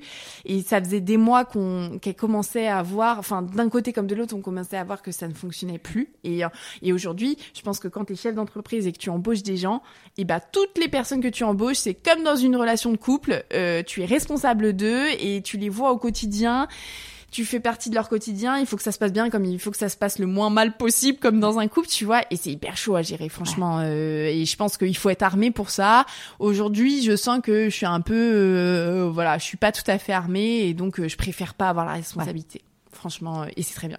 et on parlait hors micro, du coup, dans, dans, les enseignements de la dernière année sur des contrats, sur la rédaction des contrats, où il pouvait y avoir des clauses que tu des clauses que tu ne pouvais ne même pas avoir imaginées. Ouais, ouais, ouais, non, euh, ben c'est vrai que euh, dans les dernières fois où j'ai parlé sur les réseaux, sur les podcasts de ma vie pro, j'ai pu avoir un avis un petit peu plus euh, mitigé parce que je me suis rendu compte que, enfin, en fait, je me suis juste rendu compte de la réalité. Hein. Et ce qui est encore à nouveau bien avec ce format, c'est que euh, comme j'ai eu les trois podcasts d'avant euh, de En chemin, on voit vraiment euh, presque les montagnes russes de l'entrepreneur. Je pense que le premier, bah, je sortais du meilleur pâtissier, je savais pas que j'allais démissionner, mais j'étais plein de bonne volonté trop volontaire. Je savais que j'allais démissionner. Le deuxième, je venais de démissionner et de passer le CAP. Tout était trop cool parce que je me gérais trop bien, machin, mais il commençait déjà. Je m'en souviens, je, te disais que j'avais pas de comptable, que c'était un peu n'importe quoi. Ça, c'était le dernier, le comptable. Ah oui, aussi. L'avant-dernier, c'était, l'avant-dernier, il y avait euh, le fait que euh, tu avais un peu la désillusion par rapport au livre, que ouais. t'avais envie d'en lancer, un, mais que euh, et, du coup t'avais plus forcément le, courage d'aller. Bon bref, tu vois, je me dis, il faudrait pas que et c'est très bien parce que du coup aujourd'hui, par exemple sur ce type de podcast, il faudrait pas que les gens écoutent que le dernier podcast, tu vois, parce qu'en fait tout sert, parce que même quand j'étais pleine de bonne volonté, tu vois, les gens, ceux qui sont d'ailleurs que ce soit en pâtisserie, que ce soit ailleurs, mais qui se posent des questions sur aujourd'hui le métier qu'ils font et qui ne leur convient pas potentiellement, qui veulent changer de mode de vie, de métier, etc., euh, ils vont tous passer par ces phases d'euphorie, tu vois. Surtout quand t'as passé le plat, le, cap, tu vois. Quand t'as sauté le pas, c'est génial. Mais, mais en fait, euh, je me suis rendu compte en, en voyant les gens en séance dédicace, en faisant des rencontres, qu'en fait, euh, c'était bien parce que j'étais porteuse d'optimisme, enfin d'espoir surtout pour eux. Il y en avait plein qui se disaient mais elle a réussi et tout. Et c'est vrai. Enfin, j'estime pas du tout que, que j'ai loupé. J'ai réussi. Aujourd'hui, j'arrive à vivre de, de mon métier euh, que je construis tous les jours. Mais attention, euh, en fait, ce qui, m'a fait peur, c'est que j'ai vu des ados euh, qui s'inscrivaient directement, pas elles dans un processus de je démissionne, je change de vie, qui voulaient directement se lancer dans la pâtisserie ou dans l'entrepreneuriat aussi, hein, dans le do-it-yourself, euh, parce qu'il y a eu beaucoup de retours à l'artisanat pendant le confinement, etc. Et qui se sont dit non mais ça va, c'est sûr. Après tant mieux, hein, il faut y croire parce que sinon si tu y crois pas déjà, personne va y croire, mais qui était pleine de bonne volonté à vouloir se lancer. Et en fait, c'est vrai que maintenant, je prends du recul par rapport à ça et je me dis, wow, faut pas que je les envoie au casse-pipe. Et donc, euh, c'est pas que j'ai un discours plus mitigé, c'est que je montre la réalité. Et en fait, il y a des choses qui sont très très dures dans la vie d'un entrepreneur. Mm. Tout le monde, tout le monde, tout le monde. Je n'ai jamais, jamais entendu un seul retour. J'en écoute peu, mais j'en écoute quand même, des retours de gens qui se lancent dans leur business. J'ai jamais entendu quelqu'un qui m'a dit waouh tous mes contrats j'ai toujours été respecté euh, mais vraiment hein, que tu sois euh, que tu sois hyper connu. Je pense que même aujourd'hui il y a des gens qui sont hyper connus euh, même mondialement pas qu'en France qui se font pas respecter mm. dans leurs contrats hein, franchement qui sont pas entourés qui tombent en désuétude qui ont des grosses déceptions.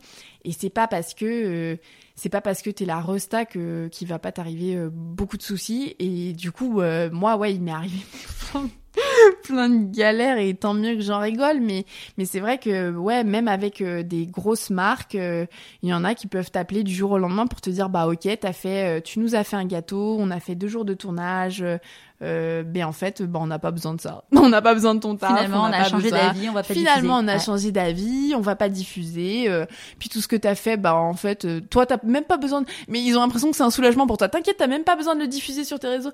Oui, mais alors en fait, au-delà des réseaux sociaux, il y a quand même euh, derrière, j'ai vraiment fait un travail. C'est-à-dire que j'ai vraiment créé le gâteau, on l'a vraiment tourné. Enfin bref. Et euh, et en fait, le c'est pas si c'est le métier. C'est c'est ça. C'est parce qu'on parle des contrats et ça m'est arrivé que sur des contrats d'influence d'ailleurs, je me rends compte maintenant. Et c'est pour ça que j'en fais pas non plus euh, tout mon cœur de business et que je gagne pas entièrement ma vie via les réseaux aujourd'hui, et heureusement, parce que parce que c'est tellement peu encadré et il y a un énorme manque. C'est incroyable. Franchement, je me dis euh, et du coup, j'en ai parlé avec des potes avocats parce que bah parce que forcément à ce moment-là tu as besoin d'être entouré tu te dis mais est-ce qu'ils ont le droit de faire ça?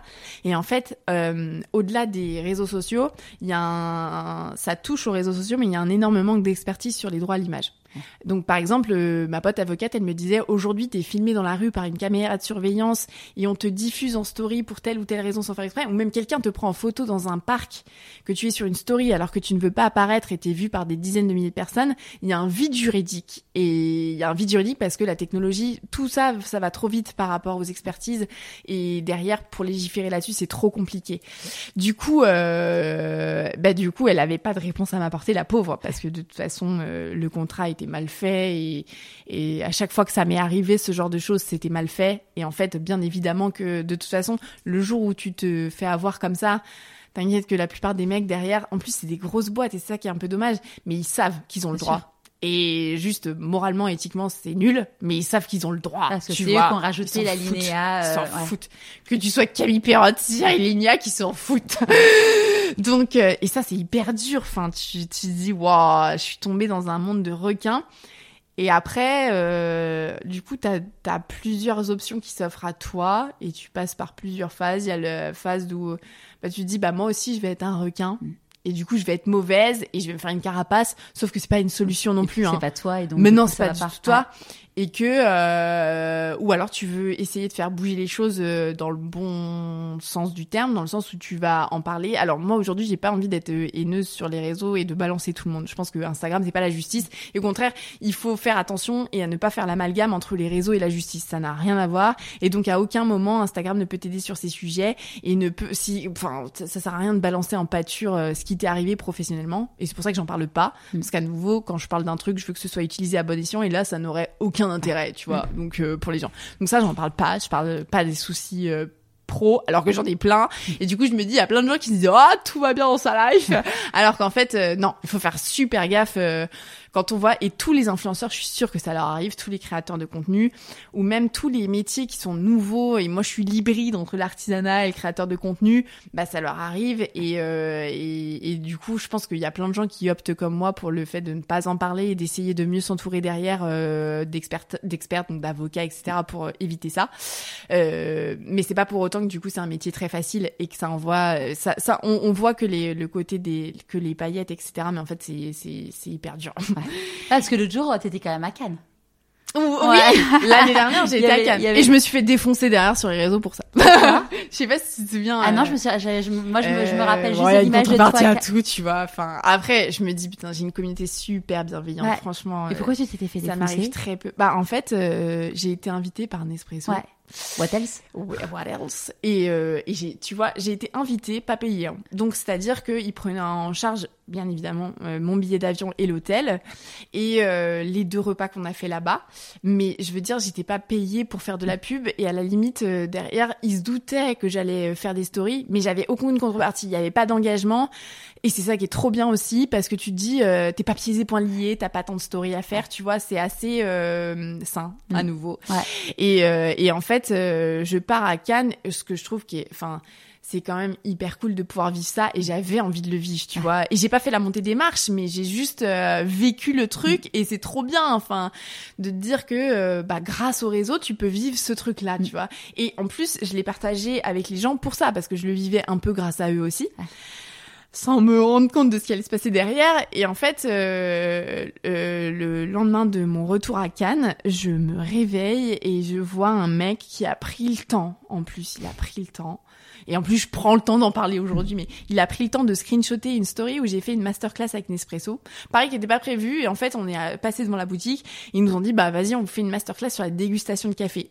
Et hyper cool parce que déjà d'une c'est hyper proche de mon métier hein, pâtissier enfin on utilise beaucoup le café Euh, c'est comme le vin enfin bref comme tout ce qui est rapport au goût moi ça m'intéresse de dingue et en fait il y a il y a vraiment un process pour déguster du café moi je le savais pas Ah, Moi non plus. et Ouais. c'est incroyable. Enfin, franchement, euh, c'est comme on déguste un vin, comme on déguste un gâteau. Il y a des textures, il y a des odeurs. Enfin, bref, tu peux reconnaître euh, euh, le degré de torréfaction, tu peux reconnaître la plantation. Enfin, c'est un truc de dingue, comme le chocolat. Et du coup, euh, j'étais trop contente d'apprendre ça et, euh, et je l'avais partagé en story. Et il y a un mec qui a pris une capture d'écran euh, de cette story qui l'a réaffiché sur ses réseaux, qui m'a tagué et qui m'a mis euh, Camel MP8 quand sponsor et absurde se mélangent ou un truc comme ça. Enfin, tu vois, l'air de dire euh, t'es pas à la bonne place. Enfin, et je trouve ça tellement naze dans le sens où j'ai pas, enfin, et parce que derrière, donc du coup, moi je me suis expliquée avec lui avant de l'afficher et d'en parler. Parce que je trouvais ça nul, euh, parce que son argument était nul, parce qu'en gros il me disait que bah du coup euh, Nespresso ils avaient des capsules en aluminium euh, qui n'étaient pas recyclables, qui faisaient de la surconsommation, etc. Ok, alors déjà toutes les capsules en aluminium Nespresso sont toutes les capsules en aluminium sont recyclées chez Nespresso.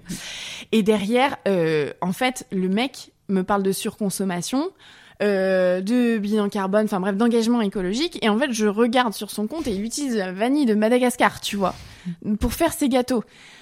Donc au bout d'un moment, ça c'est on appelle la pureté militantiste, tu vois, le mec euh, qui euh, ah, qui vient euh, me rentrer dans les plumes et qui c'est con parce que du coup, en fait, euh, il dessert totalement sa cause. Parce que derrière tu peux pas utiliser de la vanille de Madagascar qui est venue en avion et me parler euh, de ma masterclass avec Nespresso. Enfin, tu vois, c'est c'est Pas pas, fait ouais, voilà.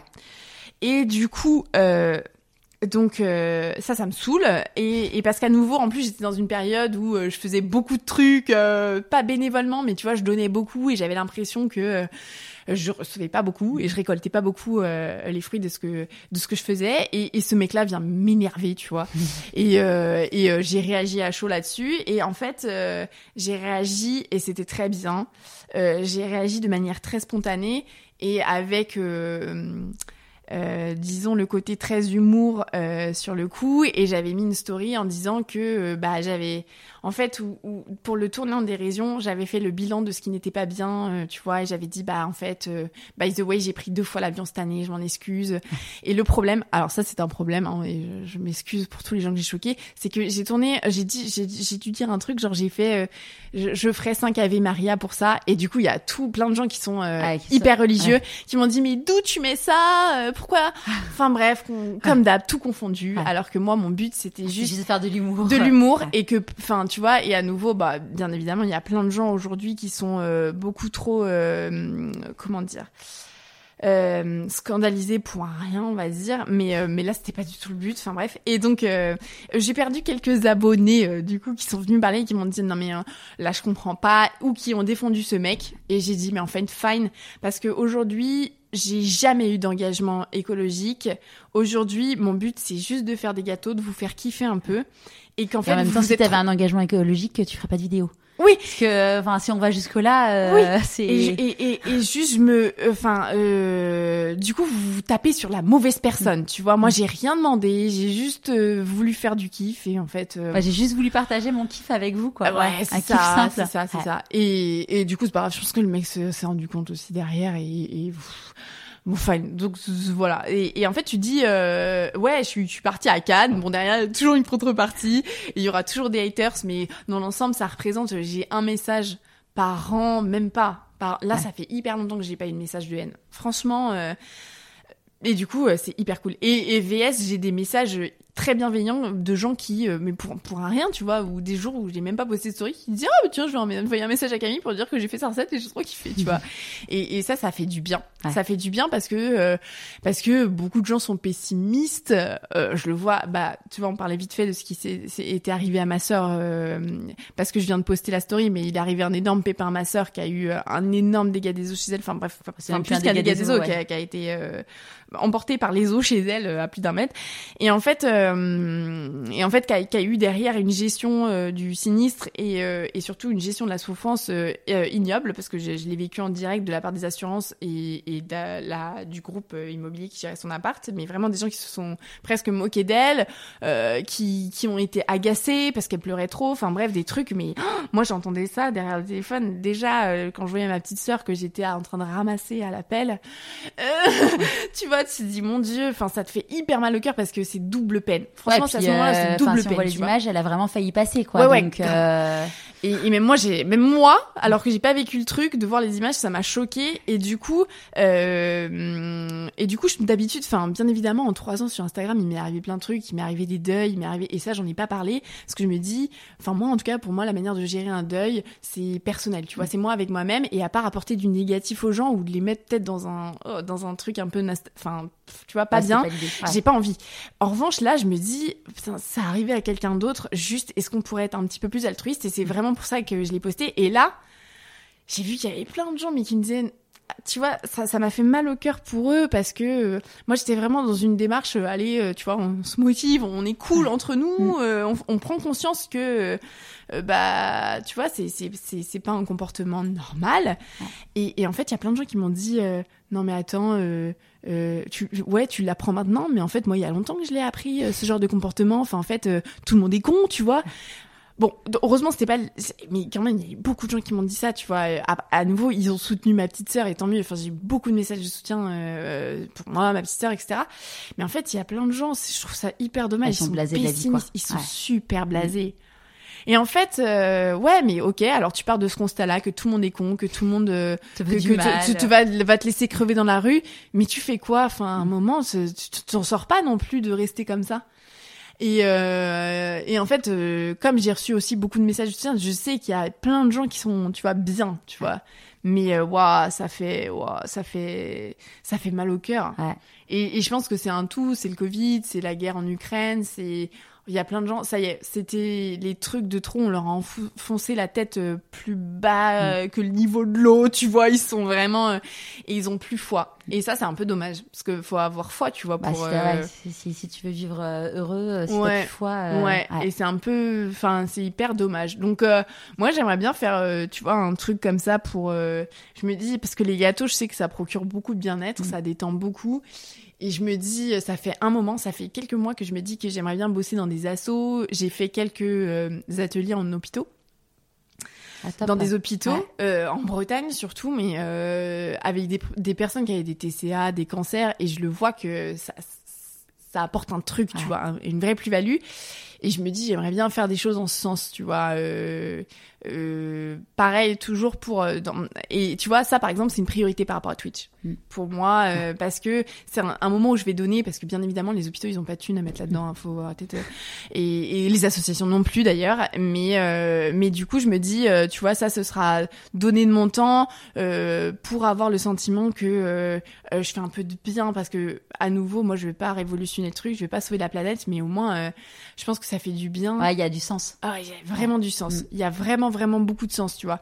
Et il y en a encore plus quand je vois ce genre de messages que je reçois. euh, c'est, c'est, ouais, ça fait mal au cœur de voir beaucoup de gens blasés. Et, euh, et du coup, euh, enfin, je suis là pour leur montrer. Il y a plein d'autres gens qui peuvent leur montrer que que non, tout le monde n'est pas con. Tu vois, tout le monde ne cherche pas à profiter de toi.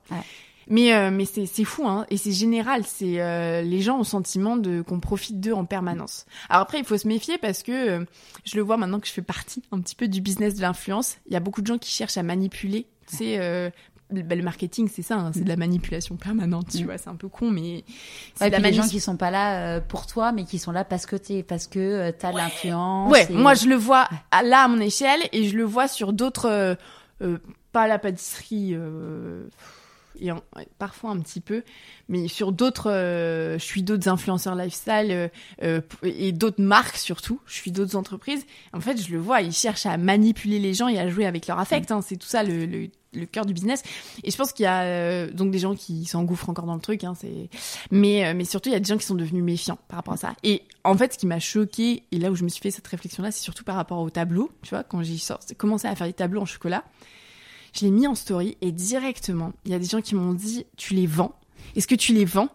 Euh, certains intéressés, euh, je pense vraiment pas parce qu'ils auraient aimé avoir un truc comme ça chez eux, mais d'autres pour savoir si j'allais en faire un business immédiatement, tu vois. Et non, tout n'est pas un business en fait. Enfin, faut arrêter et, tout n'est pas manipulation euh, économique, stratégique, tu vois. Euh, et moi, ça me manque cruellement hein, la stratégie. Euh, j'y réfléchis très peu. je suis trop dans le spontané, mais mais tant mieux. Enfin, ça rééquilibre les choses, tu vois. Je me dis, ça rééquilibre par rapport à d'autres qui sont tout le temps dans la manipulation. Mais mais ouais, c'est c'est dommage. C'est tout le monde est devenu méfiant. Et du coup, euh, bah, pas que des grands acteurs, hein, euh, méfiants de, de l'autre, tout simplement. Et du coup, c'est pour ça que aussi il y a ce manque d'altruisme, et c'est pour ça que ma sœur a eu des pépins comme ça, c'est que, bah en fait, on devient méfiant de l'autre et du coup, on compatit plus non plus, quoi. Enfin, on s'en fout. Et, euh, et, et je sais pas à quel point c'était, enfin, tu vois, on est beaucoup, je sais pas, il y a, y a, deux trucs, il y a, y a des tendances en ce moment où on est aussi beaucoup recentré sur, faut prendre soin de soi, faut s'apprécier. Il y a beaucoup de méthodes de développement personnel et tout. Et je pense que il euh, y a des gens qui arrivent, qui, qui, prennent ça, tu vois, et qui sont pas éduqués pour le recevoir, et qui, au lieu de bien l'utiliser, de bien utiliser les méthodes, de se recentrer, mais pour faire le bien, qui tombent dans un espèce d'entre-soi égoïste, tu vois, en disant, je pense que il y y a, plein d'assureurs qui ont témoigné et qui sont, enfin, tu vois, qui m'ont dit, bah ouais, mais en fait, euh, euh, c'est ta merde, c'est pas la mienne. Et moi, pour me préserver, j'écoute pas, je ferme mes oreilles. Alors, je suis d'accord qu'il faut pas être une éponge et tout absorber, mais il faut avoir un, un entre-deux, tu vois. Tu peux pas devenir une quelqu'un de froid mm. comme ça. Euh, euh, sous prétexte que toi tu veux te préserver, que tu, enfin je sais pas, tu peux pas, tu peux pas. Donc au bout d'un moment, ok, il faut prendre soin de soi, il faut s'écouter, faut, mais il faut aussi être à l'écoute des autres, tu vois. C'est c'est tout quoi, c'est un tout. Et c'est souvent d'ailleurs quand tu es dans la transition, en fait, c'est ça qui est difficile, c'est parfois tu passes de de trop d'empathie et en gros ton psy te dit bon bah écoutez-vous pour vous protéger ouais. mais euh, il y a parfois un moment où bah en fait en effet c'est trop ça et après il y a un moment il faut savoir se réouvrir aux autres ouais, exactement. savoir se protéger mais bon euh, tout en étant dans un, un, environnement mais c'est Ouais, ouais, mais ouais, ouais, parce que je me dis même les, enfin, ce qu'a vécu ma petite sœur, les personnes qui lui ont répondu de cette manière, qui sont moquées, qui, enfin, en fait, je me dis, euh, euh, qui l'ont pris avec euh, enfin c'était très sarcastique. Le mec qui lui a dit oh, vous voulez que je vienne écoper chez vous tu vois enfin euh, ah, vraiment mais dans ces moments-là t'as envie d'insulter en même temps ça n'arrangera rien donc tu le fais pas. Mais euh, mais en fait tu dis que ces personnes-là doivent être malheureuses quand même. Enfin quand elles rentrent chez elles quand elles font le bilan de ce qu'elles ont fait de leur journée ok je me suis moquée d'une personne en des souffrances machin. Enfin tu dois pas te sentir très bien. Donc bon je sais pas. Après vraiment je veux pas tomber dans le truc de il y a il y a une partie de ça le monde va mal, mais euh, mais on peut faire mieux, tu vois. Enfin, et c'est pas un point fixe et il faut pas euh, rester sur ce constat et point. Enfin, juste euh, dire tout, le monde est con, voilà. On a tous des choses à faire à évoluer dans, dans, le système, quoi. Et moi, même si c'est la pâtisserie mon expertise et que a priori ça peut être un peu déconnecté de ça. Enfin, aujourd'hui je bosse pas dans une asso, etc. J'ai envie de raccrocher un petit peu à ça, tu vois. En fait, tu vois, moi je le vois bah, dans toutes les personnes que j'interviewe il faut avoir le son pourquoi son le truc qui fait que bon bah on va on va avoir une expertise. Et en plus tu vois typiquement Cyrielle que j'interviewe aussi dans En chemin euh, Cyrielle en gros elle euh, bon bah là elle s'est lancée dans le dessin et tout elle faisait des illustrations elle cartonnait. Et le jour où elle s'est dit waouh enfin il y a vraiment ce truc c'est qu'en gros bah elle a raccroché euh, ses dessins à, à, ce qui a du sens pour elle. Avec des dessins engagés et tout. Et du coup d'un coup bah là où elle avait une petite chute de de, de, de motivation mm. dès qu'elle a trouvé son truc, bah ça, d'un coup d'un seul, ça, ça a tout changé, quoi. Ouais. Tu veux reprendre de l'eau? Non, c'est bon, c'est bon. tu me dis si t'en veux, toi. Ouais, moi, c'est la, la minute, il fait chaud. Ouais. Il fait pas aussi chaud à, à Paris qu'à Marseille, mais. Ah là là, ça y est, on va tomber dans les, dans les guerres d'égo du temps. Ouais, il, il fait 24 La degrés. météo. Euh, Aujourd'hui, c'est quoi tes nouvelles peurs? Euh, aujourd'hui, c'est c'est c'est dingue que tu me poses parce qu'il y en a aucune qui me vient à l'esprit comme quand tu m'avais posé cette question tout de suite à euh, la peur que demain euh, t'aies plus rien, tu vois, enfin t'aies plus de contrat, que ça ça s'arrête. Euh, et là, il y en a aucune qui me vient comme ça euh, frontalement, donc c'est que je dois être pas mal apaisée par rapport à ça. Mais euh, en fait, alors c'est pas euh, là, je, je viens de prendre du recul par rapport à cette peur, mais c'est une peur que j'ai eue récemment, Euh, à la fin d'année dernière, début de cette année, quand je t'ai dit que j'en ai trop fait et tout. J'ai eu cette peur d'avoir poussé tellement le bouchon loin. tu pousses le bouchon loin, moi, d'avoir tellement poussé le vice loin, de vouloir en vivre, de vouloir en faire en sorte que ce soit tout parfait, que ça se passe le mieux, parce qu'il y a jamais rien qui est parfait, hein, mais que ça se passe le mieux possible que en fait euh, je le détruise, tu vois. Et il fallait pas que je retombe dans un burn-out, dans un surménage. Et ça, j'ai eu la peur d'avoir détruit ma passion. Euh, je l'avoue, franchement, euh, pas dans le sens où je me suis dégoûtée des gâteaux, mais où je me suis dit, en fait, Camille, là, si tu vis sur le même rythme que ce que tu vis actuellement, ça va durer deux mois de plus, mais après, tu vas craquer. Et tu vas tout envoyer valser parce que c'est un trop plein. Euh, et tu vas retourner au salariat, hein, tout simplement, et dans un autre schéma, plus de gâteaux, euh, enfin, ou alors si c'est euh, les gâteaux, ce sera le salariat et plus la pression euh, de l'entreprise, tu vois. Et euh, bon, là, heureusement, j'ai j'ai j'ai j'ai un peu euh, j'ai un peu lâché du lest par rapport à ça, mais il y a toujours cette petite peur de pas avoir les épaules. Euh, de pas avoir les épaules aujourd'hui de euh, gérer une entreprise et de se gérer soi-même. hein. Franchement, c'est hyper impressionnant. euh, euh, c'est hyper bien, mais c'est hyper impressionnant de dire ok, aujourd'hui je suis le seul maître de mon destin. Donc ce poids que tu as quand tu es salarié, de te dire purée, il y a quelqu'un, c'est mon boss tous les jours qui détermine mon, enfin presque ça, hein, qui détermine mon agenda, qui me dit quoi faire. Je suis toujours, j'ai toujours des contraintes. Donc ça, ça s'efface, mais en même temps, du coup, toute cette responsabilité, elle revient sur toi aussi, en fait. Hein. Euh, T'as une énorme responsabilité. Hein. Si demain tu peux pas payer euh, ton tes dettes, ton truc, c'est c'est ta faute. Enfin, tu Ouais. vois. Et puis si t'as un coup de mou, euh, Ouais. bah en fait, ça se ressent direct sur le chiffre d'affaires, quoi. Exactement. Et en fait, ce coup de mou, tu vois, en plus, euh, bah, du coup, il fait que, tu vois, on a beau dire, ok, on gère, on fait ce qu'on veut quand on est entrepreneur, ou du moins quand on n'a pas de salarié, tu vois, comme moi. C'est un peu faux parce que euh, bah t'as quand même une pression, tu vois, et t'as une pression financière, t'as une pression. Moi, je me, je m'en rends compte, hein, je me la mets aussi toute seule la pression, mais il y a quand même les gens qui te suivent, hein. tu vois, où tu te dis, je veux faire les choses bien pour eux, euh, je veux pas me cracher, je veux pas, je veux, je veux, je veux que les gens apprennent de moi et dans le bon sens du terme, pas, pas faire de bad buzz, pas faire de trucs que tu as. Et du coup, en fait, tu travailles pas de la même manière que si t'étais totalement dans, dans l'insouciance de tes 18 ans où t'as pas d'impôt, tu t'en fous quoi. Donc euh, forcément, ça, ça, ça déteint sur euh, la manière dont tu travailles. Euh, et aujourd'hui, ça peut déterminer la manière dont je fais certains gâteaux qui vont, enfin ouais, qui vont être faits plus vite que d'autres parce que parce que j'ai j'ai certaines pressions, j'ai un emploi du temps à me construire moi-même et et qui à nouveau on revient sur le sujet, mais qui peut pas être parfait. Donc en fait, les choses sont jamais entièrement 100% parfaites. Et euh, et donc ouais, j'ai cette peur de pas être à la hauteur parfois et de me dire bah en fait je vais pas supporter la pression quoi, tu vois. Euh, mais bon, je pense que ça se construit euh, petit à petit et, même si la pression elle est énorme et elle est autre que dans le salariat, elle est plus importante, hein, faut quand même, euh, mais enfin en fait elle est plus importante. C'est surtout qu'elle est t'as le sentiment de tout maîtriser parce que ça y est, t'es, t'es chef d'entreprise, etc. Donc c'est à toi de tout déterminer, mais en fait c'est faux. Tu, tu es dépendant d'autres acteurs à nouveau. Donc moi, ça peut être des marques, ça peut être des personnes qui sont euh, dans mes ateliers, qui peuvent décider de boycotter, je sais pas, du jour au lendemain, ou, ou une personne qui peut euh, être relou pendant un atelier. Bon, ça m'arrive très peu, tu vois. Ça t'est déjà arrivé? Euh, pendant un atelier? Ouais. euh, Non, franchement, ça m'est jamais arrivé. Il m'est arrivé des petites tuiles. Euh, mais vraiment, ça s'est résolu assez facilement parce que je pense que c'était Enfin, voilà, la personne avait, il m'est arrivé une tuile. Euh, il y a une personne qui a ouvert un litige une fois euh, sur un de mes ateliers parce qu'en fait, elle avait annulé l'atelier.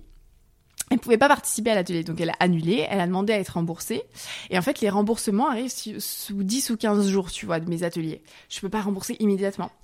Et en fait, je lui ai dit pas de souci. En plus, je lui ai répondu, tu vois. Elle m'a, elle m'a envoyé un message. Elle m'a dit ouais, euh, je vais pas participer à cet atelier. J'ai dit pas de problème. Euh, elle me dit bah en plus bon, c'était à une semaine de l'atelier. Donc bien évidemment, les gens sont 100% remboursés à une semaine de l'atelier, mais il faut s'imaginer que dans mes ateliers, il y a un petit peu de préparation, un petit peu de course et que bah le trouver une personne le week-end avant pour le week-end après, les gens prévoient leur week-end hein. Tout le monde a un planning aujourd'hui euh, de, de ministre, t'as envie de dire, mais en fait tout le monde a prévu son week-end et donc c'est pas évident de retrouver quelqu'un. Mais c'est pas grave. Enfin, à la limite, euh, c'est moi qui ai mis des clauses d'annulation, donc c'est moi qui me suis engagée à la rembourser à 100%. Donc, euh, elle me dit, j'espère que tu vas retrouver quelqu'un. Je dis, ouais, ouais, mais de toute façon, je te rembourse. Et en fait, la personne, je pense, ne voyant pas arriver le remboursement dans les 10 jours, et en plus, je pense que j'ai pas immédiatement lancé le remboursement, euh, j'ai dû le, lancer quelques jours avant de lancer l'atelier, où je me suis rendu compte que elle, elle avait annulé, donc elle était plus dedans, j'ai lancé le remboursement, enfin bref. Et en fait, je vois, donc déjà, euh, le remboursement été lancé, et je vois qu'elle avait ouvert un litige, et qu'en plus, euh, la banque, c'est dérisoire, hein, mais me demandait 15 euros en plus des remboursements de l'atelier, tu vois. Et là, je dis, mais qu'est-ce qu'elle m'a fait? Donc, je lui écris un petit message sur Instagram, et là, je lui dis, bah, je suis désolée, euh, je vois que tu as ouvert un litige. Mais je dis, mais pourquoi t'as fait ça? Enfin, je dis, le remboursement, il était déjà en cours, enfin humainement c'est un peu con parce que t'aurais dû venir m'en parler. Je suis hyper réactif. Je t'avais déjà répondu sur les réseaux et j'ai des centaines de messages. Et franchement, dès que je vois, hyper accessible. franchement, dès que je vois qu'il c'est par rapport à l'atelier, je me fais euh, vraiment, c'est une règle. Je me dis, vas-y, je réponds tout de suite et je rassure les gens. Oui, ils peuvent annuler et même par mail, tu vois. Franchement, je réponds même avant les propositions de collab. Enfin, et du coup, euh, et du coup, je dis, mais pourquoi t'as fait ça? Enfin, pourquoi tu m'en parles Si t'avais une inquiétude par rapport au remboursement, tu m'en parles, tu vois. Et là, elle me dit, bah ouais, mais et là, on tombe dans les problèmes gestion de l'humain. Bah ouais, mais tu comprends, je change de maison, j'achète une maison, c'est l'enfin. Bref, donc elle me raconte un peu sa life et je lui en veux pas. Hein. Je pense qu'elle avait beaucoup de problèmes euh, perso, cette euh, personne. Et du coup, j'avais envie de dire, ok, tu, changes de maison et on est en train de me parler de 15 balles, franchement, que t'as ouvert en litige. Enfin, pourquoi Bon. Et en fait, je pense qu'elle s'est rendue compte que c'était ridicule. Et donc, elle a annulé le truc derrière. Mais tu vois, c'est ce genre de pépins qui peuvent devenir graves, hein, tu sais, euh, quelqu'un qui démord pas et qui veut ses 15 euros ou j'en sais rien. Enfin, je me dis à l'échelle, si, alors j'espère que ça donnera pas de mauvaises idées, mais si les 10 élèves font ça, ça peut et par atelier tous les week-ends, ça peut devenir un enfer. Bah, c'est clair. Ouais. En fait, c'est ça, c'est ce qu'on disait bah, tout à l'heure, c'est qu'en gros, ce, ce, type de choses, là, le contrat, là où ils t'ont planté euh, en mode t'as tourné, en fait, le truc c'est que tu comprends après pourquoi il y a des règles de tout. Ouais. Parce que moi, je pars tout de suite sur la bienveillance des gens. Je pars du principe que les gens sont bienveillants et qu'il y en a certains cons, mais que tout peut se régler même avec les cons. tu vois, même en discutant, mm. euh, parfois. Euh, bon, pas pas tout le temps. Hein. Et cette personne-là était, je pense, pas malveillante, mais c'était juste un une panique, tu vois, et en fait, elle a reporté ses angoisses sur moi. Euh, bon, bref, c'est pas grave. Euh, et on n'en va pas en faire tout un monde. C'est 15 balles qui m'ont été remboursées bien après. Et, et en fait, elle ah, C'est juste que c'est de la charge mentale en plus, quoi. Et en fait, des heures où j'ai dû, moi, régler avec ma banque en leur montrant des preuves que j'avais discuté avec cette personne et qu'elle n'était pas d'accord, qu'elle voulait pas ouvrir un litige. Enfin, tu vois. Donc euh, en soi c'est pas grave, mais ouais c'est du temps. Hein. Ah, c'est du temps. Du temps. Oui et les gens voient pas ça en story, ils disent ouais tout va bien dans sa life, tu vois. Donc non non c'est hyper dur, mais euh, mais c'est pas grave. Mais euh, à côté, bien évidemment et à nouveau si c'était facile tout le monde le ferait. Je pense qu'il y en a plein qui commencent à se ah bah, casser les dents. Si c'était facile, franchement, tout le monde le ferait. Donc, donc ouais, c'est faut faut avoir un mindset pour le faire, faut avoir les épaules. Donc moi aujourd'hui, ma peur, c'est de me dire bon bah, hum, en plus là, je suis dans une phase de ma vie où tu vois, j'ai pas d'enfant. Euh, j'ai pas d'employé, donc c'est limite le plus rose de ce que je peux avoir. il m'arrive déjà des pépins, tu vois. Donc euh, bon après j'apprends, hein, il m'en arrivera moins. Euh, mais tu te dis quand tu, enfin même pour Philippe, hein, c'est lourd, tu vois le, enfin c'est lourd. Ouais, si c'est lourd parce que lui il me voit dans mes anxiétés dans mes angoisses au quotidien euh, contrairement à ce que je ne fais pas enfin moi je fais vivre le plus rose aux mm. gens tu vois je fais vivre que le kiff ouais. euh, lui il vit le kiff mais aussi les merdes alors lui il a la chance qu'il les vit en direct c'est-à-dire qu'il mange mes gâteaux oui. il est invité aussi aux événements euh, plutôt cool mm. mais il vit mes angoisses et je pense que bah lui euh, enfin quand t'aimes vraiment l'autre je me rends compte même lui quand il lui arrive des pépins tu, tu le vis intensément aussi tu vois ouais. et, et du coup il vit les trucs euh, pas cool aussi quoi. Et, euh, et donc euh, sur le long terme, t'es toujours dans le truc de est-ce que à d'autres rythmes de vie, si un jour on a des enfants, tu vois, est-ce que ça va pas coincer? Donc est-ce que j'aurai toujours les épaules parce que j'aurai d'autres trucs à gérer? Aujourd'hui, c'est alors mon taf, j'ai fait en sorte que même si c'est une partie importante, j'ai pris du recul et je fais en sorte que ce soit pas ma priorité. Ouais. Euh, donc ma priorité c'est ma famille. Euh, je pense qu'on s'en rend compte au fur et à mesure que les trucs arrivent, tu vois. Euh, c'est normal. J'étais à fond dans les ateliers, dans la pâtisserie, dans Instagram. Et puis bah euh, il t'arrive des couacs euh, perso. Il y a quelqu'un de ta famille qui va pas bien et t'es pas là à ce moment-là. tu loupes l'anniversaire de ta maman. Désolée maman. et c'est la première fois en 30 ans que ça m'arrive de louper son anniversaire. Et, et c'est elle qui me l'a dit deux jours après. Elle m'appelle, elle me dit mais t'as pas loupé un truc. Et même deux jours après, j'avais pas flag le truc, tu vois. Oh, la honte, mais parce que trop la tête dans le guidon. Parce que c'était fin d'année dernière, trop la tête dans le guidon. Et là, tu dis, tu réponds pas à ta grande sœur pendant deux semaines et elle te renvoie un message en te disant, je suis désolée, je pense que je t'ai dit un, un, mauvais truc, j'aimerais bien qu'on revienne sur cette conversation. Et là, tu dis, ah mais non, mais en fait, c'est juste que j'ai oublié de te répondre. Tout va bien entre nous. Ouais. Et, et, et, tu penses à répondre à des gens euh, de tes ateliers et sur Instagram au lieu de répondre à ces gens-là qui, en fait, et, et du coup, je me dis, waouh, j'ai totalement euh, bouleversé mes priorités et c'était n'importe quoi. Donc, on va revenir, euh, voilà, sur le réel. Et donc, bien évidemment que le taf, c'est hyper important pour moi, mais que ça n'est pas ma priorité et que si euh, demain il arrive un pépin à ma famille, je, je, mets tout entre parenthèses, euh, j'arrête un atelier. Ou... Et là encore, je me dis, j'ai assuré l'atelier de samedi alors qu'il était arrivé le gros pépin à ma sœur vendredi. J'ai eu besoin d'en parler quand même pendant un des ateliers, pas pendant les deux ateliers. Mais c'est vrai que bah euh, tu peux pas te mettre en arrêt maladie. enfin, c'est Ouais. un truc. euh, Ouais, ça marche pas. Ouais, ça marche pas, donc euh, je préfère mettre en pause, tu vois, mettre les trucs. euh, si euh, j'ai bien compris que maintenant, s'il arrivait un truc à Philippe, à ma famille, euh, c'est eux la priorité. Et en fait, c'est, je me sens beaucoup plus sereine aussi, tu vois, même par rapport à eux et tout. Ouais, tu te mets moins de pression. Oh ouais, de ouf.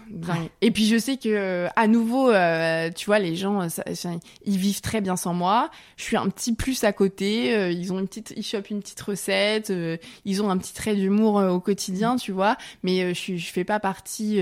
Enfin, ils, se reposent pas sur moi et je me repose pas sur eux du coup. Parce que je pense que même je devais mettre une pression aux gens, tu vois. Ils se disaient, putain, faut que je lui envoie un petit message parce que c'est devenu ma pote. Donc c'est vrai, je suis proche des gens. Mais par contre, j'ai pris du recul sur mes priorités et je fais hyper gaffe à ça. Ouais, hyper gaffe. J'ai bien bien compris là les dernières leçons. C'est quoi t'es la plus fière aujourd'hui? Euh, bah déjà, je suis fière de ces euh, bientôt deux ans euh, d'entrepreneuriat Mm. parce que le temps file vite et euh, je me dis je m'en sors hyper bien quand même. Euh, voilà, je suis contente. euh, je suis contente de tout ce que j'accomplis. Je suis contente de m'épanouir dans le domaine créatif et artistique qui est quand même pas évident, tu vois. C'est c'est c'est un peu dur, même si euh, euh, que ce soit la pâtisserie ou ailleurs, c'est des mondes qui sont durs, tu vois, mais comme tous les milieux. Euh, ouais, non, on va dire globalement. Alors c'est hyper flou, hein, mais euh, mais je suis fière de ces euh, de ces deux ans et je suis fière de euh, tu vois, de tirer quand même assez rapidement les conclusions euh, de ce qui m'arrive, tu vois. Je, rebondis vite. Avant, j'avais ce truc, et d'ailleurs, dans plein de podcasts, ceux qui suivent régulièrement le podcast, ils ont déjà entendu cette phrase, je pense. Euh, j'avais beaucoup de mal à rebondir quand il y avait un grain de sable dans l'engrenage. C'est-à-dire que ça bloquait tout. Et je mettais des mois à m'en remettre parce que ma plus grosse peur d'avant, je la sais, c'était la déception. Je déteste être déçue. Et du coup, mais que ce soit tout, hein, dans le milieu pro, dans le milieu perso. Et le problème, c'est que euh, tu peux jamais euh, projeter tes attentes sur quelqu'un d'autre, parce qu'en fait, euh, mais même, tu vois, pour Philippe, des fois, tu, attends de l'autre un truc, mais en fait, c'est normal que ça n'arrive pas parce que déjà tu l'as pas exprimé, et donc, bah, tu peux finir déçu, oui. Et en fait, dans le milieu pro, il y a plein de choses que tu gères pas, même si aujourd'hui je suis chef d'entreprise, il y a plein de choses que je gère pas, tu vois, qui, qui dépendent pas de moi. Et donc, euh, c'est chiant, mais je finissais toujours par être déçue et je kiffais même pas les trucs qui étaient beaux, tu vois, enfin, qui m'arrivaient de bien, parce que euh, c'était pas à 100% comme ce que je m'étais imaginé. Et ça, franchement, c'est terrible et je souhaite à personne de vivre et je me soigne là-dessus. Et du coup, euh, à chaque fois qu'il y avait le petit grain de sable dans, dans l'engrenage, je vrillais et je, ça prenait des proportions assez énormes et, enfin, proportions assez énormes dans le sens où tu vois je ouais je vivais pas intensément les moments plus, ouais. je profitais plus Ouais. Euh, et vraiment dans le pro comme dans le perso. Et maintenant, euh, j'ai plus de lâcher prise. Et ça, c'est cool. Et, comment t'as fait du coup euh, pour travailler là-dessus? C'est venu naturellement. En fait, euh, c'est venu parce que euh, alors c'est mon entourage. Hein, l'entourage, ça fait pff, ça fait tout. On le répète à chaque fois, mais l'entourage, ça fait quand même beaucoup. Euh, c'est ma famille, c'est mes potes avec qui j'ai renoué que j'avais perdu de vue, que ce soit euh, depuis Centrale, depuis mes études d'ingénieur, parce que c'est des années éprouvantes aussi. On met sa vie entre parenthèses quand tu fais maths sup, maths spé. J'avais perdu euh, beaucoup de potes. euh, et puis bah après le meilleur pâtissier, c'est pareil. Tu tu t'engouffres dans le truc, tu bosses tout le temps. Euh, après ma démission, c'est pareil. Je me suis bah, j'ai perdu contact avec mes collègues, tu vois, euh, tru- truc tout bête, mais ça aussi, la solitude, quand t'es entrepreneur euh, seul, c'est compliqué à gérer. Hein. Faut, tu te parles souvent tout seul, tu, tu te fais tes propres analyses, mais ça, c'est compliqué à gérer. Mais en fait, tant mieux, parce que j'ai un entourage qui euh, a bien vu euh, que ça prenait trop de pro... Enfin, voilà, c'était trop de proportions. Et en fait, ils m'ont dit, mais là, Camille c'est bien, c'est chouette. On voit que t'es heureux. Enfin, en fait, que ça te motive, que ça te rend heureuse quand même quelque part ce que tu fais, que les gâteaux c'est le truc. euh, et puis ça rend heureux les gens autour de toi aussi. Euh, mais du coup, il y a un moment où t'es en train de te bouffer aussi, euh, que ce soit l'énergie, la santé, parce que tu dors pas beaucoup. Euh, parce que euh, les moments, par exemple, de fête où euh, bah, je suis responsable, c'est con, je suis responsable du gâteau pour Noël, pour le Nouvel An, bah parfois ça devenait une petite source d'angoisse qui me gâchait mon moment en famille, tu vois. euh, et puis bah ils m'ont dit il faut vraiment que tu prennes du recul par rapport à ça parce qu'en fait euh, ça change pas le monde, tu vois. Et surtout bah ouais tu profites pas pleinement de ces instants et ça te gâche un petit peu ton bonheur. Et euh, et à force de moi le constater et eux me le répéter, je crois que j'ai ouais j'ai un peu euh, lâché prise. J'ai lâché du lest. Mais c'est plein de trucs, tu vois. C'est le fait d'avoir euh, éliminé, enfin pas éliminé, c'est le fait d'avoir fait le tri euh, aussi dans les relations toxiques qui peuvent arriver dans ces moments-là, parce que quand t'as une grosse exposition médiatique, que ce soit télé, réseau, il y a plein de gens qui sont pas là pour les bonnes raisons et qui te font faire des choix que t'aurais jamais fait euh, normalement et qui sont pas les bons choix pour toi, parce qu'ils veulent que soit tu te plantes ou, euh, enfin voilà, ils ont pas que ce soit que ça leur soit bénéfique à eux mais pas à toi. Et du coup, euh, et du coup, en fait, euh, bah, c'est le fait que ces personnes-là soient enfin, ne soient plus là aussi, que j'ai réussi à prendre ce recul, et que du coup, bah, j'ai plus ces voix-là aussi qui étaient néfastes pour moi et qui me polluaient et qui me faisaient pas voir mes priorités, en fait. Et vraiment, c'est, euh, bah, de toute façon, enfin, franchement, quand t'es entrepreneur, des fois, je compare ça à un, aventurier dans la jungle qui débroussaille au fur et à mesure, tu vois. C'est vraiment ça, et tu débroussailles au fur et à mesure, et à un moment, tu vois le soleil, tu vois clair, et t'as la pleine vue, t'as le panorama, c'est trop cool. donc, euh, donc là. euh, Mais parfois, suis- tu te trouves confronté avec un serpent oui, à côté. de, de dingue, qui peut Ouais. réarriver à tout moment, Ouais. hein, ça c'est sûr.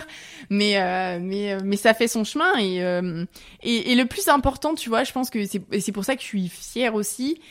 Euh, c'est euh, c'est de pas être amer, de pas avoir de regrets un peu ouais amer par rapport à ce qui s'est passé, euh, même sur les OP qui se sont mal passés.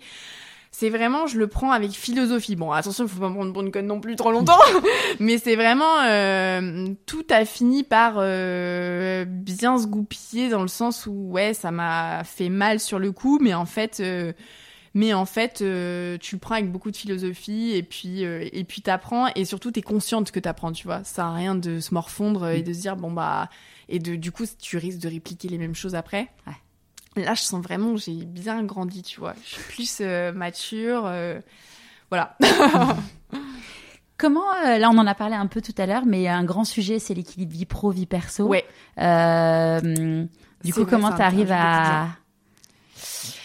Franchement, franchement, c'est très complexe. Euh, on va pas se mentir parce qu'en plus, quand tu travailles sur les réseaux, aujourd'hui, ton téléphone fait partie de ta vie. Euh, quotidienne, donc il n'y a pas de d'horaire. C'est-à-dire que le téléphone, il peut être, euh, si tu le décides, il peut être jusqu'à 23 heures euh, dans ton lit même, et que tu peux continuer de bosser, tu vois. Alors après, ça s'applique à d'autres domaines que l'influence, mais particulièrement l'influence où ou parfois tu peux euh, aussi avoir envie de partager ta vie privée avec les gens.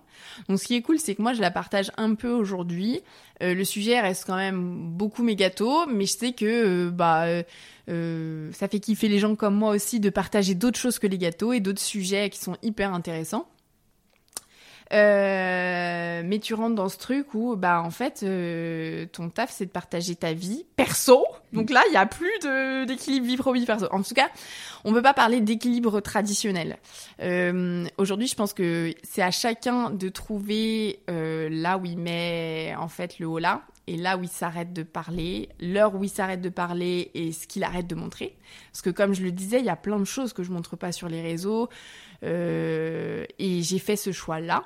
Euh, mais par exemple, aujourd'hui, j'ai montré un petit peu Philippe. Donc, je sais que même lui, pour lui, il est reconnu et tout. Donc, euh, c'est aussi une responsabilité de mon côté. J'imagine que tu en avais parlé avec lui, du coup, avant. Exactement. En fait, chaque fois, chaque, vraiment, chaque fois, chaque photo où on voit un bout de main, un bout de pied, sa tête, où il est tagué, où il est pas tagué, enfin, bref, qui où, ça se rap enfin en tout cas où ça voilà où on le voit ne serait-ce qu'un comme je disais un orteil c'est euh, je, lui demande euh, par respect pour lui.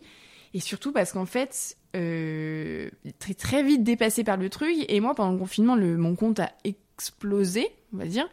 Mais en fait je me du coup tu te rends pas compte des gens qui te suivent mais en fait il a beaucoup de collègues par exemple ah. qui me suivent et moi, j'en suis pas forcément consciente, mais c'est lui qui a commencé. Alors, bien évidemment, je lui demandais l'accord avant, mais je lui demande d'autant plus l'accord maintenant. Mais c'est lui qui a commencé à me dire, ah, bah, mes collègues, ils m'ont parlé de telle ou telle story où ils m'ont vu, tu vois. Et c'est là où tu dis, ah ouais, c'est, enfin, c'est pas chaud parce que tout est toujours spontané. Et en fait, il a toujours accepté parce que euh, je veux que ça reste spontané et je sais là où je dois pas aller non plus, tu vois. Tu vas pas le mettre une photo de lui euh, dans le lit. Euh, exactement, exactement. Et en fait, c'est presque, ça reste euh, comme ce que je montrerais à mes amis, mm, pas proches, mais mes amis, euh, voilà, les copains, euh, voilà, les copains. Les amis je sais que ça doit pas, ouais, ça doit pas, ça doit pas dépasser non plus le cercle de l'intimité très proche. Et je fais gaffe à ça, mais par principe, je lui demande tout le temps, tu vois. Mais c'est quand même hyper complexe, hyper complexe à gérer. Et je pense à ceux qui ont des enfants aussi qui choisissent de les exposer ou pas. Philippe, lui, étant majeur, il a le droit de dire oui ou non. Mes frères et sœurs aussi. Euh, tu vois, ma sœur, par exemple, ça m'est jamais arrivé. Pour l'instant, euh, parce que je sais, je sais pas pourquoi d'ailleurs, mais j'ai jamais mis mes nièces, tu vois, et j'ai jamais eu la présence d'esprit de le faire, mais sans mm. doute que si un jour ça doit arriver, je lui demanderai, tu vois, parce qu'elles sont pas majeures et parce que euh, en story, euh, enfin, il peut y avoir 50 000 personnes qui regardent, tu vois, et tu te dis mais ouais, 50 000, et puis tu peux pas voir qui regarde, tu peux pas choisir, quoi, tu vois là. Surtout ce, ce, nombre de personnes là, ouais. Exactement. Et il y a les gens qui suivent et il y a les gens qui, ton compte étant public, ne te mm. suivent peut-être pas forcément, mais peuvent aller jeter un œil, tu vois. Donc donc non, euh, faut juste en prendre conscience et euh, et du coup je pense que ouais chacun le gère à une fois que t'en as pris conscience. je, me doute qu'il y en a qui qui percent très vite et qui se rendent pas compte de ça et du coup qui font n'importe quoi et qui euh, enfin qui mettent n'importe quoi en story et qui se disent enfin qui prennent pas la mesure de, de, des gens que ce soit des jeunes des vieux etc enfin qui prennent pas la, la mesure euh, de, de leurs paroles tu vois et qui se rendent pas compte des répercussions que ça peut avoir mais mais je, je, pense que quand même quand ça fait quelques mois, quelques années euh, que tu gères le truc, tu te rends compte quand même que déjà d'une ça peut facilement te retomber dessus, ça peut facilement retomber sur ta famille sans qu'il ait demandé et que du coup il faut faire gaffe et que euh, bah à nouveau tout comme aujourd'hui Philippe gère la pression pro que j'ai etc. Bah lui aussi il a ça à gérer tu vois et, et forcément ça entache sur le sur le perso. Donc du coup, aujourd'hui, j'ai pas d'équilibre. Ça n'existe pas le mot équilibre vie pro vie perso, on va pas dire ça parce que c'est totalement déséquilibré. Après, je pense que il faut euh, trouver le bon schéma, tu vois. Euh, même si c'est déséquilibré, il faut trouver le bon schéma. Et ce qui est bien aussi, c'est que à nouveau, c'est toi qui es le maître et c'est toi qui choisis de montrer ou de pas montrer. Hein. Donc, euh, bah si t'as été trop loin un moment, euh, c'est à toi de dire bon bah j'efface ou je sais pas ou je fais quelque chose ou je le refais plus, tu vois. Mais mais, euh, mais moi, je suis plutôt apaisée par rapport à ça parce que, euh, parce que euh, bah, même si je réponds à mes mails de temps en temps sur des horaires qui ne sont pas du tout des horaires de bureau, ben en fait je m'y retrouve parce que euh, bah euh, du coup le lendemain matin peut-être qu'il y a une matinée où je vais choisir de pas bosser pour faire un tableau tu vois enfin Ouais, c'est ça. Ouais. et donc en fait tant que euh, alors pour le coup là où je fais super gaffe c'est si Philippe me dit en fait ça me saoule là euh, t'es devant la télé en train de répondre à tes mails alors que le lendemain pour le coup lui il est au taf et il voit pas que j'ai pris un peu de temps pour moi là j'arrête tu vois Euh, je me dis euh, du coup cet équilibre il est aussi un peu défini par euh, lui hein, Mm. euh, et euh, et je fais en sorte que ouais ça soit bien pour tout le monde et Ouais. même pour ma famille et c'est pour ça à nouveau que je fais gaffe maintenant même à Noël de pas me mettre une pression de ouf par rapport à mon travail et euh, et de laisser mon téléphone de côté mes mails etc quand il faut Bravo. ouais, punaise. Ça, c'est la première étape. Hein. Euh, ça arrive à tout le monde. Tout le monde dit, je sais pas dire non, je réponds à mes mails tout le temps, euh, à pas d'heure. mais parce que ça fait plaisir, parce que je pense que quand t'es entrepreneur, t'as cette fibre-là et t'es transporté. Et en fait, c'est pas une corvée, tu vois. Mais au bout d'un moment, tu te rends compte que quand même ça tire et qu'il faut ça. pas tomber dans l'autre extrême. Ouais. Il faut pas que les gens abusent non plus et donc Mm. faut faire gaffe, quoi. Il y avait, t'avais eu des questions sur euh, le Ah fait oui. de passer ton CAP et compagnie, mais tout ce que, comment t'as appris la pâtisserie, ça pour le coup, on invite les personnes à écouter les épisodes d'avant. Exactement. Parce que du coup, euh, je sais plus si c'est en chemin 2 ou en chemin 3. Ou Alors en chemin à 2, CAP. tu, en, alors, en chemin 2, tu venais de passer, tu, tu venais de passer le CAP. Ouais, et du coup, je pense que j'explique un peu plus Ouais. le parcours de où j'en suis arrivée Ouais, là euh, et, euh, en- comment se déroule le CAP. Et en chemin 3, du coup, tu, racontes euh, bah, que le fait que tu l'as, tu l'as Ah eu oui, et j'avais compagnie. pas eu les résultats. Ah oui, c'est- non, oui, en fait, tu le passes. Je crois qu'on l'avait enregistré, genre, tu venais de le passer. Ouais, Ouais. ouais, et tu ouais. racontais, euh, tu racontais qu'il y avait des Ouais. gens qui t'avaient, euh, qui t'avaient Ah, reconnu. l'horreur. euh. Franchement, c'était pas super agréable, mais ouais, ouais. Ok, bah ouais, on les invite à écouter ce podcast où on a parlé pendant des heures. Est-ce que tu as un nouveau conseil à, à donner aux personnes aujourd'hui? Euh, franchement, c'est hyper dur de donner un conseil comme ça parce que tu vois, je pense qu'il y a, enfin, il y a- j'ai, là, j'ai distribué plein de conseils dans ce, pendant cette, je sais pas depuis combien de temps on parle, mais Ça euh, fait 1h41. Ah oui, d'accord. Mais euh, enfin, du coup, un conseil comme ça, c'est c'est euh, c'est c'est c'est c'est hyper compliqué. C'est un peu trop compliqué, tu vois.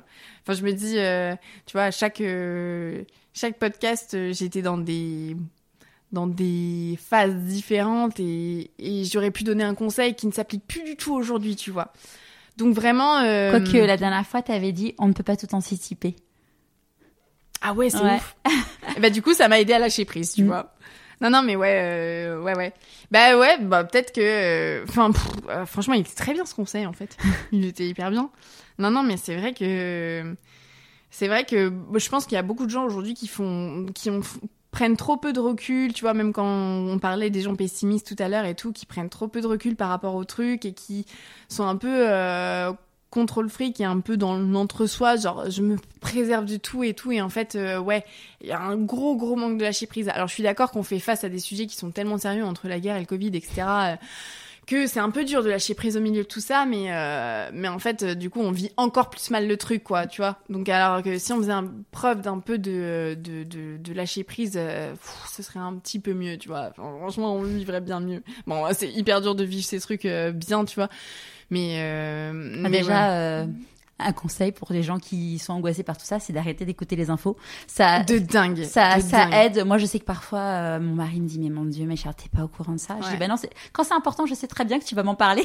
Mais euh, en fait, euh, ouais, moi, j'ai, enfin, ça, me mange trop, donc j'arrête, Ouais. j'arrête d'écouter les infos et je me sens Ouais. beaucoup, beaucoup mieux, quoi. Et de faire, euh, enfin moi j'ai fait un petit tri radical aussi dans ce que je, dans les comptes que je suivais parce que parce que euh, parce que c'est pareil, il y a beaucoup, tu sais, il y a, des gens sur les réseaux, ils sont axés sur la négativité, mais sans que tu te rendes compte, tu sais, c'est un peu pervers. C'est des gens qui vont toujours poster des trucs de euh, après, euh, je- enfin, j'aime bien ce compte aussi, tu vois. C'est souvent euh, quand tu le prends avec du recul, ça va, mais qui pose des trucs de euh, Madame Connasse off en disant euh, ouais, je vous emmerde tous, je vous fuck tous, vous m'aimez pas, mais en fait moi je m'adore, tu vois.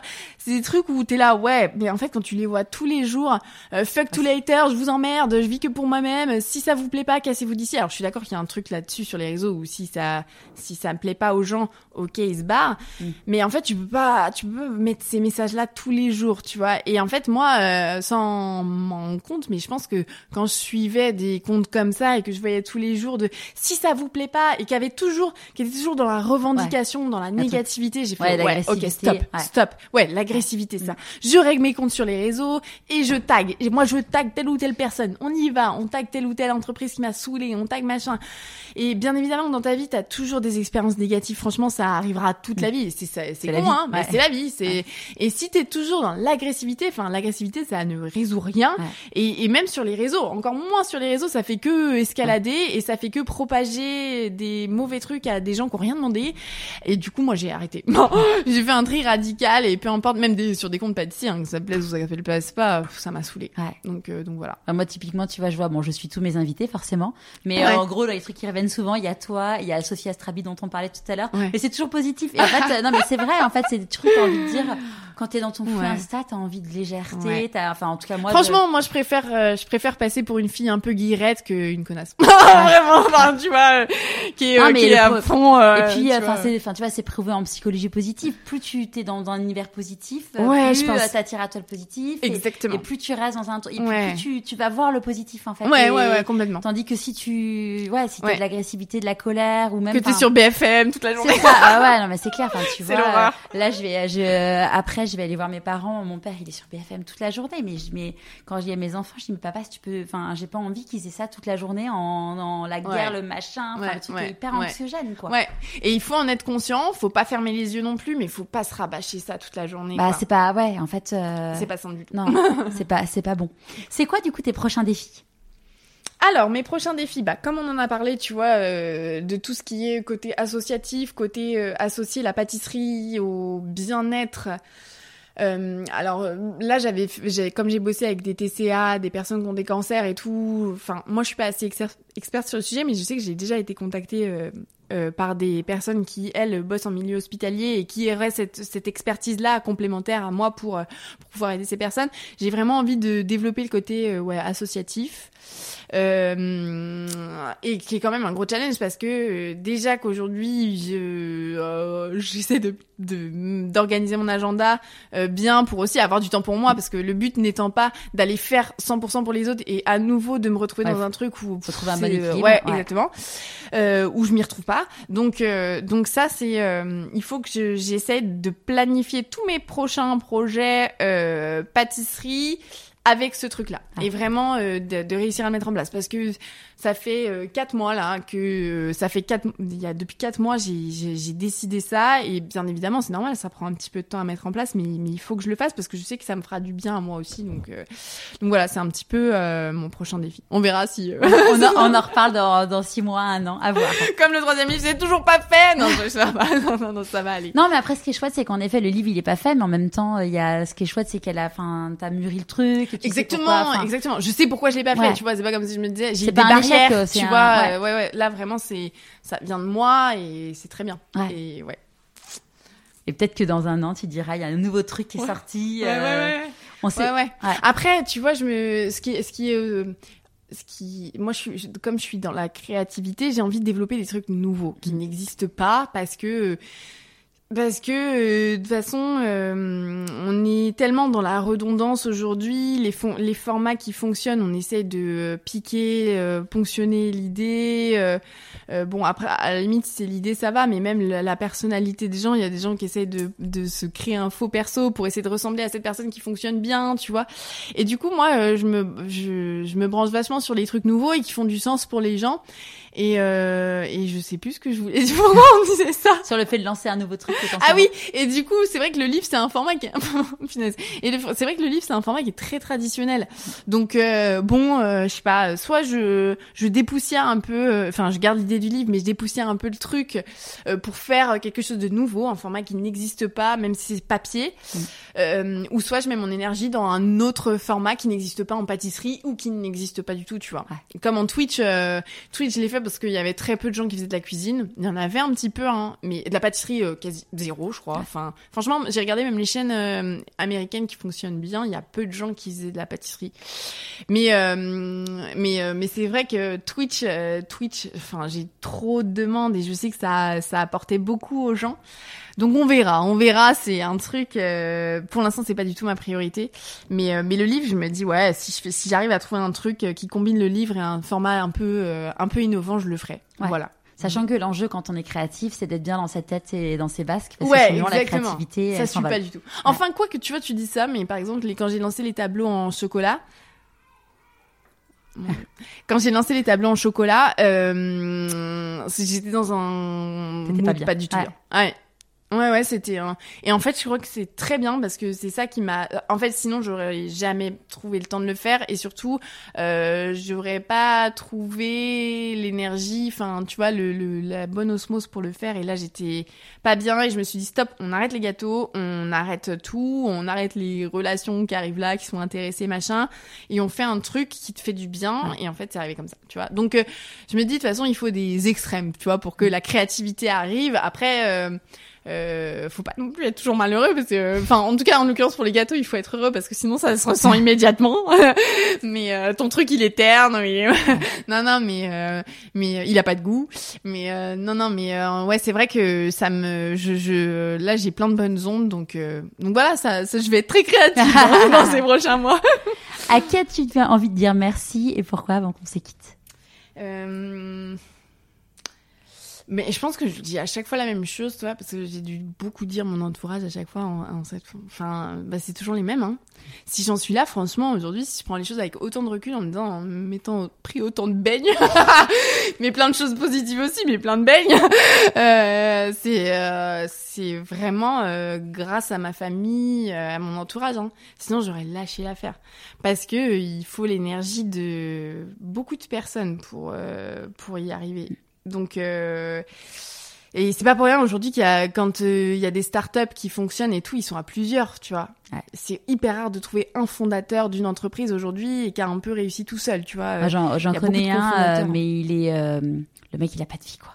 Ouais. Il a pas de vie. Il fait des Ironman, des trucs comme ça pour décompenser, mais ouais. il a pas de famille, quoi. Ouais. Il a, il a 45 ans, il a pas de famille. Alors ouais, il a réussi, mais il est seul, quoi. Ouais, c'est ça, c'est c'est oh, c'est triste quoi. Mm. Donc euh, moi euh, là euh, en, en, soi j'ai même pas la prétention de dire que je suis la seule euh, dirigeante de ma boîte, c'est que en fait il y a plein de cofondateurs avec moi et c'est ma famille et mon mec qui jouent un rôle aussi important sur le plan psychologique, tu mm. vois. Ah, Franchement ouais.